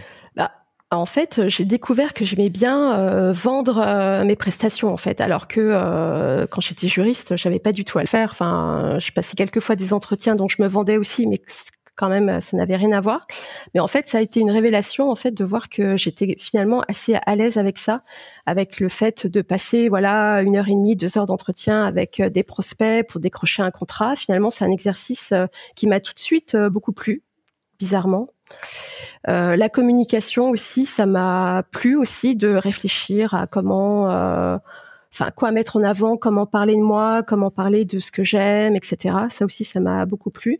Et après, je dirais que là où ça m'a aidé aussi euh, dans le fait d'être entreprise, là pour le coup d'avoir été juriste, c'est qu'en fait quand on est juriste, on est tout le temps en train de calculer les risques finalement. Et, et donc ça, je pense que ça m'a aidé d'avoir ces réflexes-là d'un point de vue donc plutôt financier, en me disant, ben voilà euh, comment est-ce que je peux accepter ou pas tel contrat? Est-ce que euh, ça me met en péril ou pas? Est-ce que voilà quels efforts je dois euh, accomplir pour décrocher de nouveaux contrats pour être sûr que l'année prochaine tout se passe bien d'un point de vue financier? Donc ça oui, je pense que ça m'a aidé. Ok, le, ça n'a pas été trop compliqué de, enfin de, de, prendre la décision et de, enfin tu l'as fait sur deux ans du coup de ce que j'ai compris, mais euh, ça n'a pas été trop compliqué parce que je pense qu'en tant que juriste, tu avais un bon salaire. Euh, côté photographe de mariage, ça va être sûrement difficile, au moins au début, de le matcher. Euh, cette décision de, passer de l'un à l'autre, souvent, il y a des gens qui gagnent, tu vois, qui peuvent gagner 3 4 000 euros par mois et qui se disent, bon, ben maintenant, j'en ai marre, je vais être photographe. Réussir à gagner 3 ou 4 000 euros par mois en tant que photographe, c'est faisable mais ça reste, euh, c'est pas facile, surtout en micro-entreprise où là c'est pas, c'est pas, c'est quasi impossible. Euh, ça demande de faire beaucoup de mariages, d'avoir des mariages euh, assez chers, enfin de faire d'autres choses à côté. Comment tu as géré cette partie-là? Alors clairement, si j'ai changé de métier, c'était pas pour gagner euh, ni même autant d'argent, mais même pas plus en fait. Euh, c'est en fait et du coup, j'ai toujours pas non plus euh, cette volonté de gagner beaucoup d'argent en fait. Là, ce que je m'offre, c'est plutôt du temps libre et du temps de loisir. Et clairement, si j'étais toujours juriste aujourd'hui, je gagnerais beaucoup beaucoup beaucoup plus d'argent que ce que je peux gagner aujourd'hui. Mais ça me va très bien en fait. Euh, j'ai fait aussi ce choix d'avoir une meilleure qualité de vie euh, que en me levant à 7 heures, en rentrant à 20 heures et, euh, et en ayant de libre que les week-ends euh, où en fait tu fais le ménage, tu fais tes courses quoi. Donc euh, donc en fait c'est vraiment lié à une qualité de vie bien meilleure pour moi. Donc ça n'a pas été dur pour moi de démissionner euh, dans le sens où bah, déjà en prenant, en ayant choisi dès le départ une spécialité euh, qui est la photo de mariage, euh, quand j'ai démissionné, j'avais déjà pas mal booké l'année qui arrivait, donc je me disais que j'avais en tout cas le minimum pour payer mon crédit immobilier mon prêt immobilier. et puis je me suis toujours dit aussi, je démissionne, mais peut-être que dans deux ans, je fais marche arrière. En fait, ça, ça me posait pas de problème de l'envisager. Oui, avais, tu savais que tu pouvais récupérer ton, pas forcément dans la même boîte, mais tu pouvais récupérer un travail assez vite avec ton, ton domaine d'activité. Ouais, ouais, complètement. Ouais, ouais, tout à fait. J'avais suffisamment d'expérience pour euh, effacer ces deux années un peu euh, bancales et euh, trouver autre chose. ouais. Parce que c'est un, un, choix qui est quand même pas facile. Enfin, surtout, tu avais, avais, une famille déjà à l'époque. Enfin, c'était comment J'ai pas d'enfants, donc j'en avais déjà pas il y a dix ans. Donc euh, voilà. Et de toute façon, j'ai toujours été très indépendante financièrement. Donc de toute façon, euh, euh, l'idée c'est que c'était que je m'assumais toute seule avec, enfin que j'assumais ce choix toute seule quoi qu'il arrive. Ok. C'est vrai que le, enfin pour beaucoup de gens, il y a cette question du, j'ai peut-être des personnes à, assumer derrière, mmh. à, à, faire vivre, et donc il y a mmh. ce côté Bon, diminution, je pense qu'on est, on est assez tous d'accord, enfin beaucoup, la majorité des gens sont d'accord pour se dire, bon, gagner moins, euh, mais vivre bien mieux, enfin vivre bien mieux dans ma mm. tête, avoir des, moins de stress, tout ça et tout. Je pense qu'on est beaucoup, beaucoup à être, à être d'accord là-dessus, et à, par contre à le faire, tu vois, à vraiment à se dire, ok, c'est bon, je le fais, je, je, je prends je prends mon courage à deux mains et j'y vais. Là, c'est c'est une autre histoire. Donc c'est Enfin, bravo, bravo pour l'avoir fait parce que c'est c'est pas évident. Enfin, moi je le vois chez tous mes élèves. Et même moi à l'époque. Hein, enfin, ça a été ça a été quelque chose de, difficile. J'ai envie de parler d'un dernier sujet euh, avec toi, puisque c'est un sujet qui me touche là particulièrement. C'est le sujet du livre puisque avec euh, avec mmh tes amis euh, Léa Torrieri et Marine Poron, tu as oui, vous avez choisi tous les trois de sortir un livre qui qui s'appelle Les secrets de, de, la photo de mariage, euh, qui est édité chez Erol. Et, et pourquoi c'est un c'est un sujet qui me touche actuellement, c'est que je, là, je suis en train de. Du coup, j'ai euh, j'ai Hélène qui me pousse, qui me pousse pour euh, mon éditrice, enfin notre éditrice du coup, qui euh, qui me pousse pour terminer terminer le livre, faire les relectures, faire tout ça. Enfin, c'est tu, tu, connais ça. Il est toujours pas fini. ah ça, tu vas t'y mettre aussi. Hein non, elle est très très gentille. Donc de ce côté-là, il y a, c'est très cool, peut-être même un peu trop gentille des fois. Et oui, tout à fait. Et ce qui est marrant, c'est que cette histoire a démarré euh, avec euh, le podcast que j'ai enregistré avec Léa, euh, donc il y a maintenant un an et demi. Est-ce que tu peux nous déjà nous dire un petit peu ce qu'il y avait dans ce qu'il y a dans ce livre toujours, puisqu'il est toujours évidemment d'actualité, et, et comment ça s'est passé la création de la création de ce livre?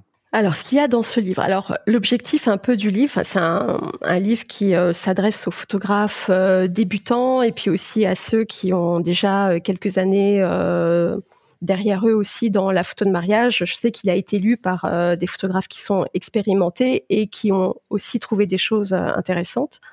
Et euh, bah, en fait, ça n'existe pas vraiment en France de euh, livres sur la photo de mariage. Euh, et on avait envie bah, de déringardiser, on va dire, l'image de la photo de mariage en France, à la fois auprès du grand public, mais aussi auprès d'autres, enfin des photographes professionnels, mais qui sont pas forcément impliqués dans la photo de mariage. Parce que voilà, dans un premier chapitre, on répond un peu à quelques à quelques poncifs sur la photo de mariage, euh, sur le fait que bah là on fait de belles photos. Enfin, ce qu'on entend un peu à chaque euh, par des invités à chaque mariage en fait, c'est ah vous avez un bel appareil, euh, mais est-ce que c'est votre, vraiment votre métier? Enfin voilà ce genre de choses. Donc on avait aussi envie et puis aussi envie de présenter bah voilà de, belles photos de mariage, enfin les nôtres, mais pour présenter un peu tout le spectre possible de ce que l'on peut faire euh, sur un mariage. C'est toujours, on, se perd dans nos, dans, nos trucs et puis on fait qu'est-ce que je voulais dire moi déjà Qu'est-ce que, t'inquiète, ça m'arrive toujours. Le, comment ça s'est passé la, création? Enfin, en plus une création à, six mains, euh, chose encore plus plus difficile. Euh, bon, en fait, en, même temps, vous vous connaissiez déjà, vous faisiez déjà le workshop 72 heures avant. Enfin, c'est forcément vous n'avez vous, pas retrouvé comme ça. Mais comment ça s'est comment ça oh. comment vous avez fait en sorte d'écrire ces 200 c'est à peu près 200 pages si je dis pas de bêtises? C'est ça. Ouais. Oui oui. Comment vous avez écrit ces 200 pages? Euh, Comment vous êtes organisé? Enfin c'est long quand même d'écrire d'écrire 200 pages. C'est long, effectivement, euh, mais euh, en fait, on les a fait un peu dans un temps record quand même, parce que euh, l'idée c'était que le livre sorte euh, euh, lors du salon de la photo qui a lieu en novembre, et je crois qu'on a signé le contrat en janvier, ou enfin premier premier trimestre en tout cas de l'année, donc c'était quand même assez chaud, sachant qu'on a quand même une saison de mariage à faire entre temps. Donc en fait, comment on a fonctionné? En fait, on s'est réparti les chapitres. Et ensuite, euh, une fois que l'une avait écrit un chapitre, euh, il tournait euh, auprès des deux autres, donc pour des corrections fond et forme, évidemment. Donc c'est vrai qu'on a livré ensuite un travail à Hélène, notre éditrice adorée, qui était quand même assez nickel puisqu'en fait on avait le temps entre nous de d'ajuster pas mal de choses sur le fond et la forme. Donc c'était c'est sûr un gros travail, mais comme on a effectivement l'habitude, enfin ça faisait déjà, euh, j'ai un peu du mal avec les dates, mais ça faisait déjà euh, peut-être deux trois ans qu'on travaillait ensemble, euh, bah, à la fois en analysant nous-mêmes notre propre travail, mais aussi via 72 heures le workshop. Donc on sait déjà comment on fonctionne toutes les trois. Enfin voilà, on se comprend bien. Donc c'est quand même plus facile quand on se connaît parfaitement et qu'on sait aussi se lire entre les lignes. Enfin voilà, on avance quand même beaucoup plus vite de cette manière-là. Quel a été ton process d'écriture? C'est quoi Tu t'es mis genre 4 jours, enfin 12 semaines à fond, enfin t'as écrit un peu tous les jours? Comment t'as comment as fait ça? Alors moi j'aime beaucoup écrire, mais en fait je réfléchis beaucoup avant d'écrire. C'est-à-dire qu'en fait, euh, comment je fonctionnais En fait, je réfléchissais juste dans ma tête. Enfin voilà, je dans ma tête j'écrivais euh, des phrases comme ça, et, euh, et en fait c'est et ensuite je me mettais vraiment devant l'ordinateur et je sortis tout d'un coup en fait. Mais j'ai beaucoup de temps de maturation en fait avant de pouvoir écrire la première ligne et ensuite tout est limpide, fluide. Et, euh, en plus, on a, en plus toutes les trois, on a des manières très différentes d'écrire. Donc euh, moi, je suis très synthétique. Léa est très bavarde et Marine est un peu entre les deux. Et donc euh, aussi bien à l'oral qu'à l'écrit d'ailleurs. Donc en fait, il a fallu aussi ajuster ça entre nous trois. Donc c'était un peu parce que autant sur le fond on est d'accord. Enfin voilà, on a, enfin on, voilà, on n'a pas d'énormes différences, euh, je pense. Euh, en tout cas, par rapport à ce livre, on, savait exactement où aller. Après, on a des différences, euh, on a des personnalités déjà différentes et on a aussi des images qui sont un peu différentes. Mais en tout cas, sur ce qu'on voulait transmettre à travers ce livre, on était d'accord. mais par contre, après sur sur la forme, il y avait beaucoup de choses effectivement à, à revoir pour équilibrer et qu'on sente pas à la lecture que c'était écrit par trois personnes différentes. Mmh. Et c'était les relectures, ça, c'était le rôle des relectures. Est-ce que quand par exemple euh, quand par exemple Léa ou, Marine euh, relisaient tes, tes, chapitres, en gros, elles faisaient des modifications dessus pour, pour essayer d'homogénéiser un petit peu le tout oui, enfin, on a toutes euh, fait. Enfin, je crois que chaque phrase a été écrite par nous trois en fait, euh, au final. Tellement on a euh, retravaillé les choses, trouvé. Des fois, on s'est battu un peu pour le mot juste. Tu vois, par exemple, on est toutes les trois assez quand même perfectionnistes. Donc, on avait des débats interminables parfois sur, tu vois, un mot une phrase, un truc comme ça. Donc, ça a pris. C'était des batailles assez longues. Entre nous trois, tout ça sur Google Drive, en fait, tu vois. Mais Non, c'est moi qui aurai la dernière modification. Non, c'est moi. Non, c'est moi. Ah ouais, ouais, non. C'est comme tu peux tout modifier en même temps, bah, es là, en fait, chacune peut modifier le mot euh, plein de fois en, même temps en se battant, quoi. Ouais, bon, après, quand on envoyait euh, chaque chapitre à Hélène, on était d'accord que, en fait, on était toutes les trois d'accord sur ce qu'on envoyait. Enfin, il n'y avait pas de mm. bataille euh, cachée comme ça, quoi. Donc, voilà. Vous avez mis, enfin, toi, tu as mis combien de temps à écrire tes, Enfin, du coup, euh, non, en fait, plutôt, tu, tu t'as totalement répondu à, ma question euh, sur euh, comment, enfin, t'as écrit tout d'un coup, c'est et après tu as envoyé. Enfin, c'est, est-ce que tu as écrit tout d'un coup en quelques jours? Est-ce que tu t'es mis quelques jours, plutôt quelques heures par jour pour faire, pour écrire? Enfin, comment tu peux écrire toute la journée? Enfin, comment ça se passe hein? euh, j'ai écrit tout d'un coup. Euh, je pense que j'ai écrit mes chapitres tout d'un coup en, enfin, tu vois, en une journée. Tu vois, je pouvais écrire un chapitre et après, je, faisais euh, plusieurs relectures, tu vois, pour un peu mieux ciseler les phrases, enfin, trouver les bons mots, etc. Et après, ça passait en relecture. Mais mmh. j'ai un temps de maturation assez long, tu vois, qui peut durer même plusieurs semaines, on va dire. Et puis après, je crache tout d'un coup. Après, tout cool. Ok. Là, moi, je suis, enfin, j'ai par exemple, j'ai bon, mis beaucoup plus de temps parce que euh, j'ai signé le contrat moi en septembre dernier et euh, là je devais le terminer il y a, il y a six jours. Ok. enfin, techniquement, je devais le terminer il y a un mois et six jours. Ou d'abord, je devais le terminer mhm. il y a six mois. mais euh, mais la vie a été un petit peu un petit peu difficile avec tout le boulot et tout ça. Mhm. Là, en fait, c'est en, en, février, j'ai tout écrit sur le mois de février, les 200 pages moi, je suis tout seul à l'écrire, les 200 pages. Et euh, donc, euh, j'ai tout écrit sur, sur un mois en y, en y passant, tu vois, une heure, deux heures par jour, tous les matins. En gros, tous les matins, c'était. Euh, mm-hmm. J'écris, je m'étais fixé 2000 mots par jour à écrire. Ah comme toi, je l'ai beaucoup, beaucoup maturé aussi, dans le sens où j'ai fait du, des mind maps de, mm-hmm. de ce que je voulais écrire. Donc j'écrivais avec d'un côté mon mind map et de l'autre côté le, le mon, mon, mon, drive. Et, euh, et, là, maintenant, je suis dans la relecture. Et c'est long, la relecture, bordel. C'est long, parce que même si j'ai personne pour, euh, à part Hélène, j'ai personne pour me faire chier sur tel mot, tel mot ou telle structure de phrase, euh, t'es tout seul en train de t'auto-faire chier, te dire putain, mais est-ce que c'est le bon mot, est-ce que c'est le bon truc? Et tout. Et c'est long, c'est C'est ah, long. moi, j'adore ça. J'adore ça, la relecture. Euh, moi, j'ai jamais autant consulté le dictionnaire des synonymes, euh, tu vois, qu'à cette période-là. En fait, j'adore, euh, tu vois, rechercher le bon mot.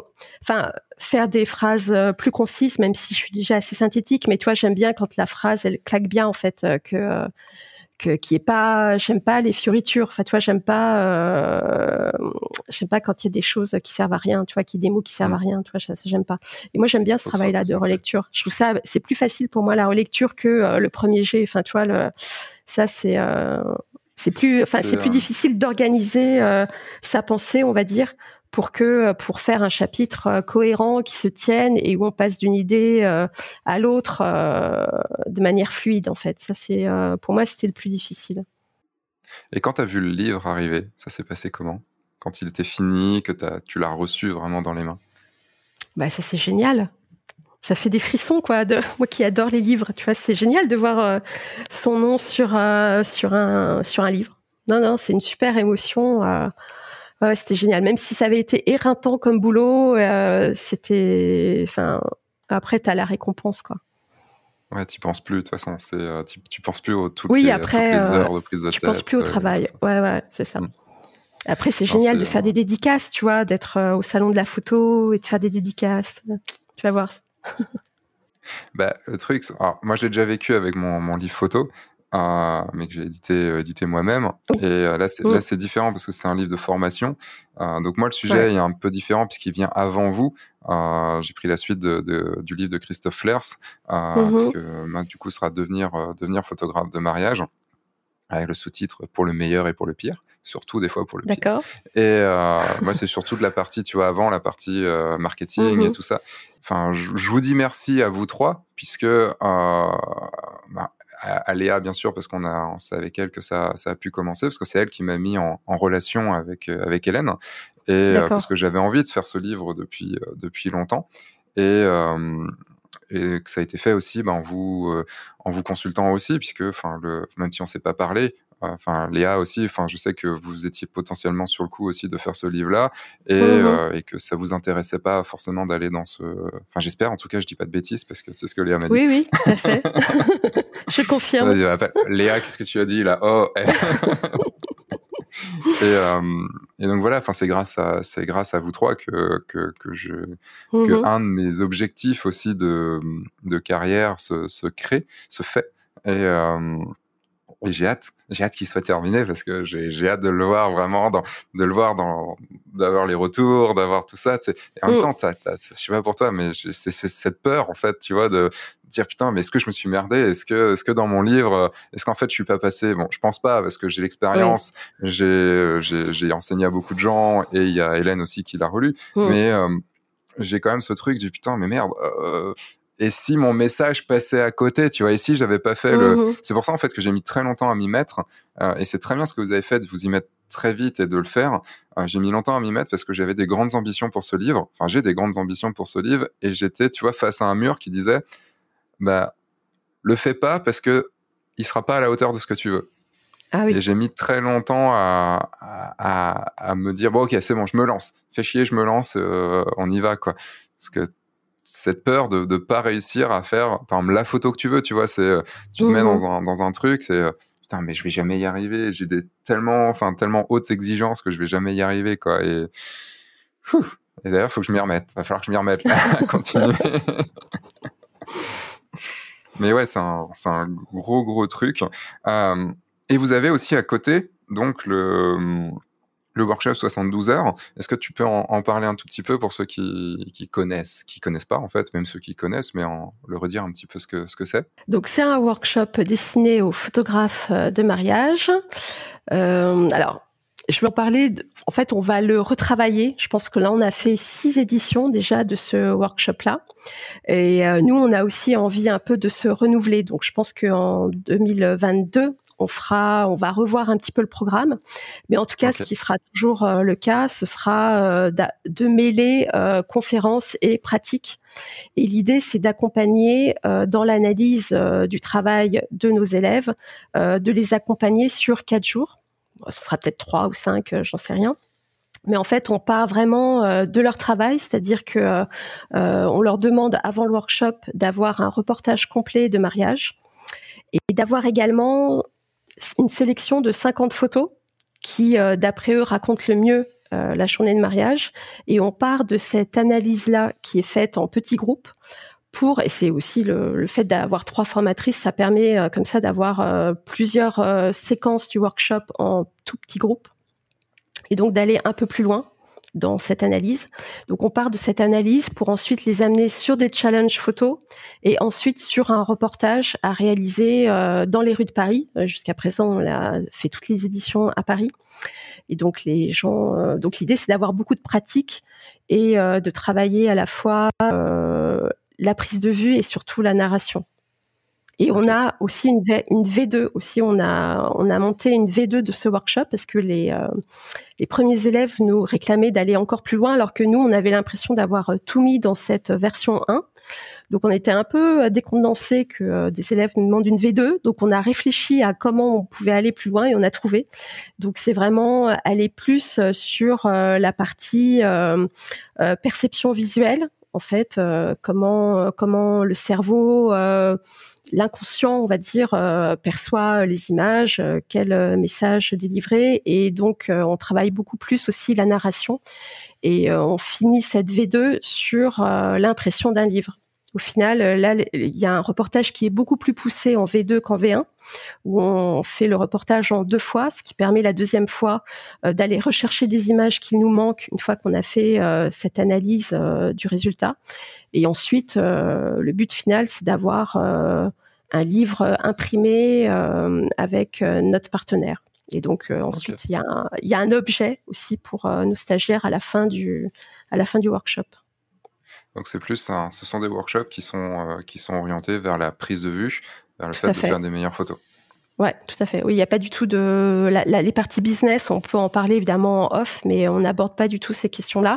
Même si on mm. aborde quand même la relation client euh, le jour J, enfin un peu avant, un peu après sur euh, notre première conférence, qui est vraiment mm-hmm. là on, on, échange aussi sur des pratiques qui sont parfois aussi un peu euh, différentes entre nous trois.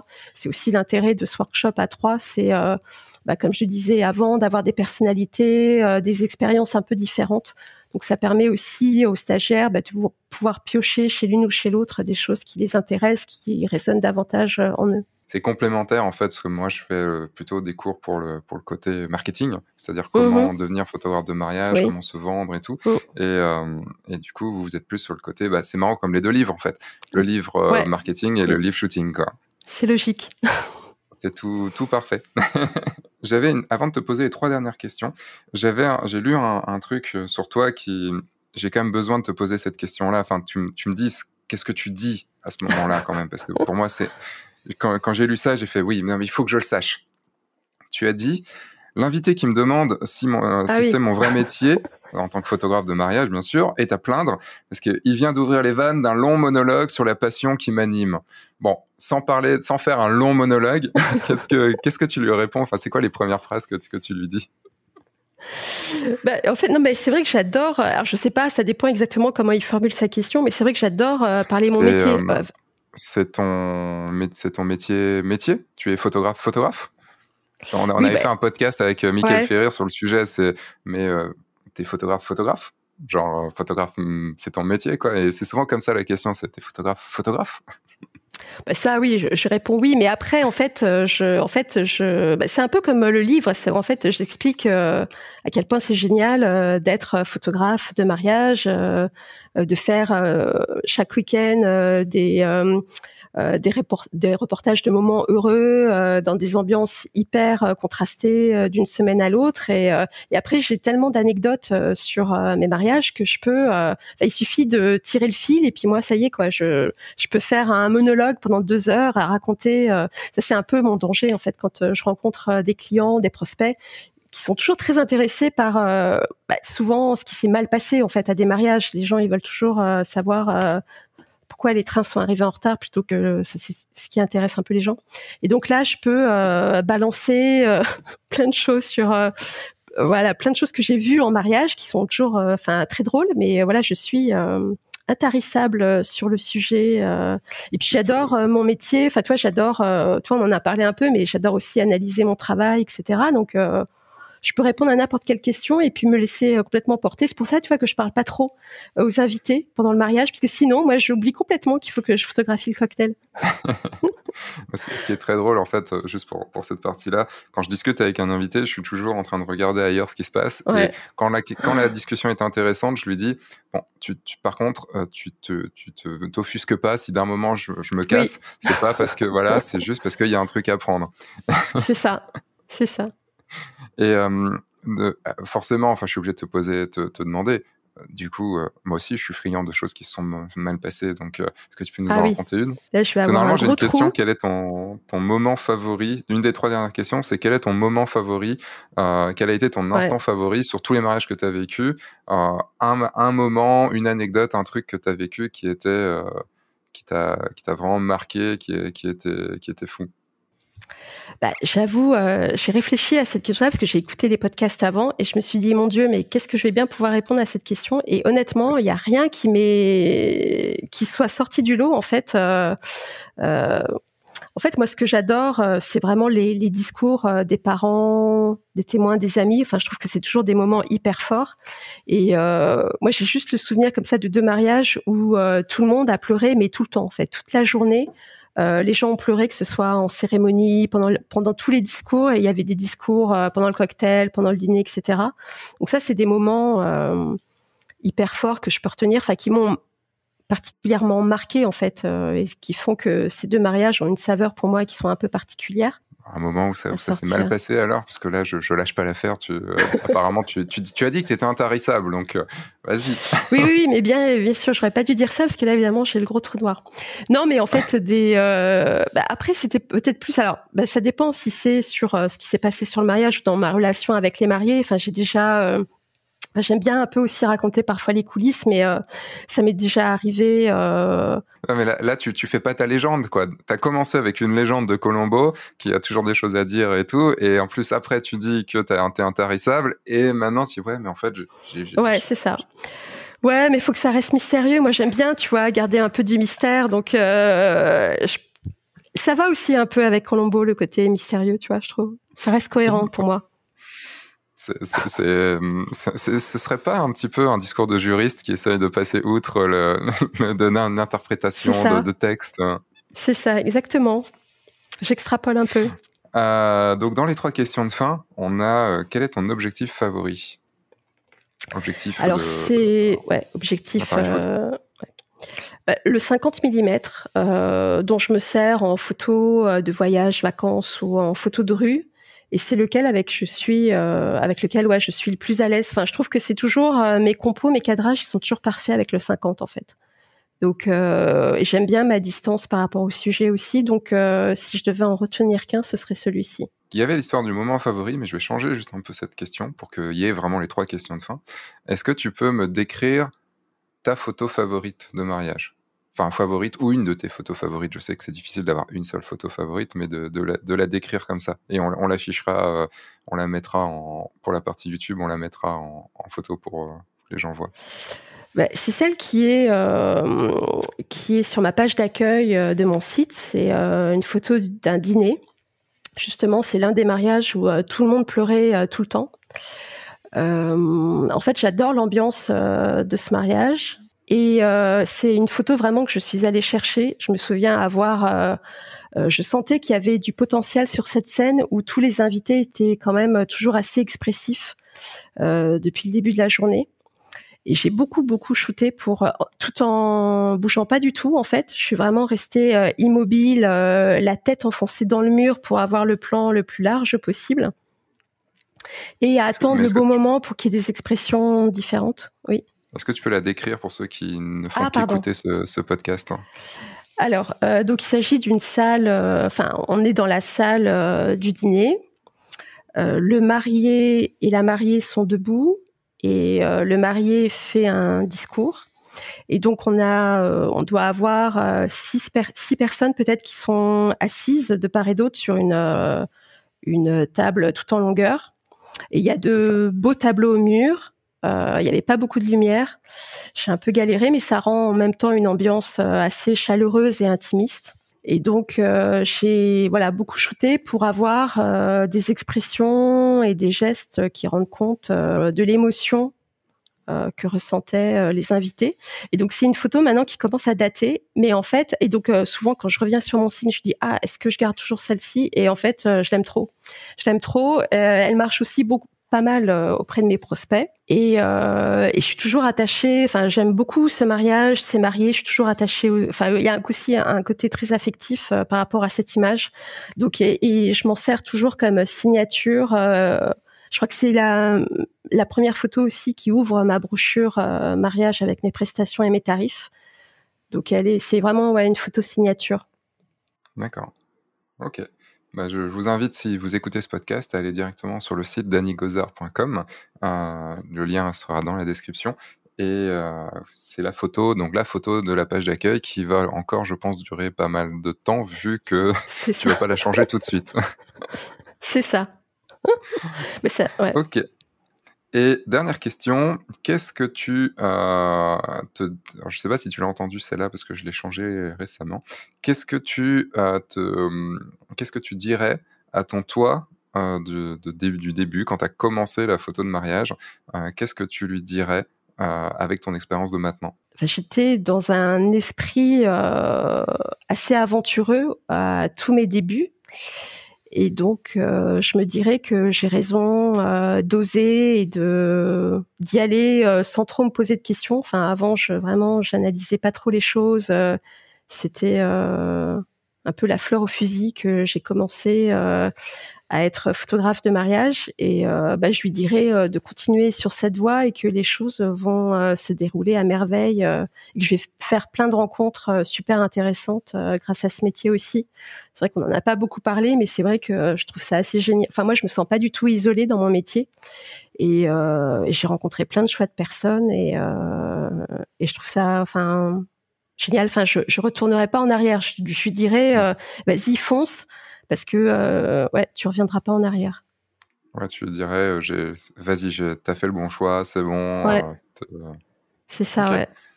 C'est marrant parce qu'on a toujours, enfin, moi, si je revenais en arrière, j'aurais des choses à me dire. J'avais fait une vidéo d'ailleurs là-dessus sur les, c'était mes 10 ans de, d'entreprise, parce que j'ai commencé mon entreprise en 2006. Et, mmh et donc en 2016, j'ai fait une vidéo sur ce que, sur ce que j'aurais, ce que j'aurais dit à mon moi de, de, de 2006.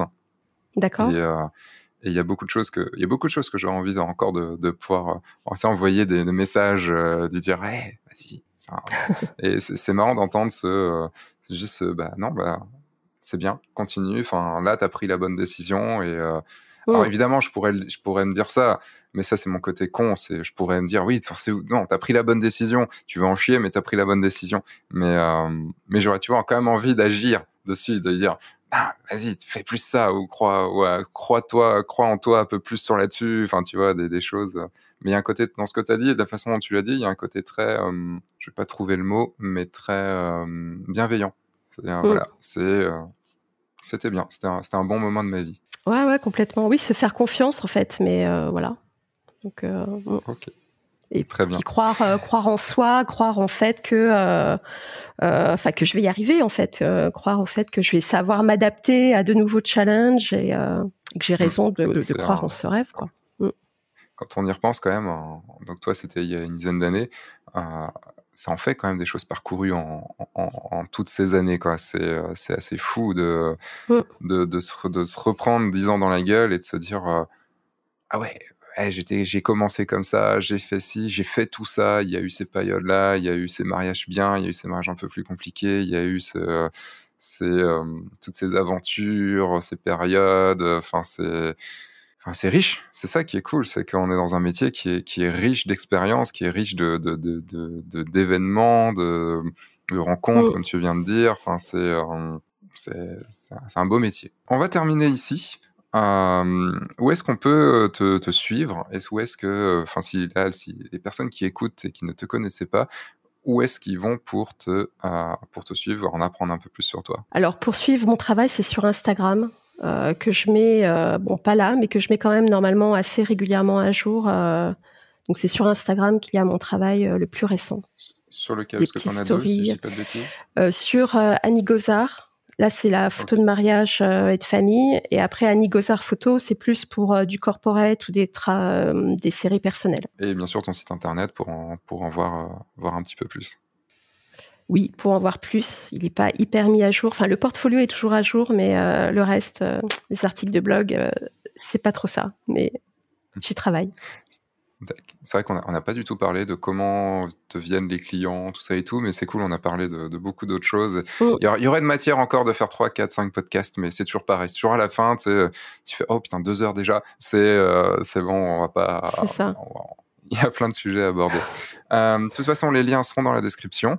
Et euh, bah, je te remercie d'avoir pris, euh, d'avoir pris ce temps euh, avec moi pour, pour partager. pour partager merci à toi. Et ben, un gros merci à toi. Et, merci beaucoup, Sébastien. et maintenant, restez avec moi puisque je vais faire l'outro de ce podcast. À tout de suite. Un grand merci à toi Annie pour toutes ces informations, pour toute cette discussion. C'était un plaisir de te rencontrer. Vous pouvez donc suivre maintenant Annie sur ses réseaux sociaux et sur son site. Les liens sont dans la description. Et comme je vous le disais au début de ce podcast, vous avez une formation gratuite sur comment trouver vos premiers clients, voire même comment trouver vos clients d'après. Le lien se trouve dans la description. Il y a juste à cliquer dessus et aller voir. Tout y est expliqué. Et un nouveau podcast dans deux semaines sur le guide du photographe de mariage version podcast. Et donc, bah, sortez, faites des photos, amusez-vous et surtout, bah, signez des mariages. Au revoir.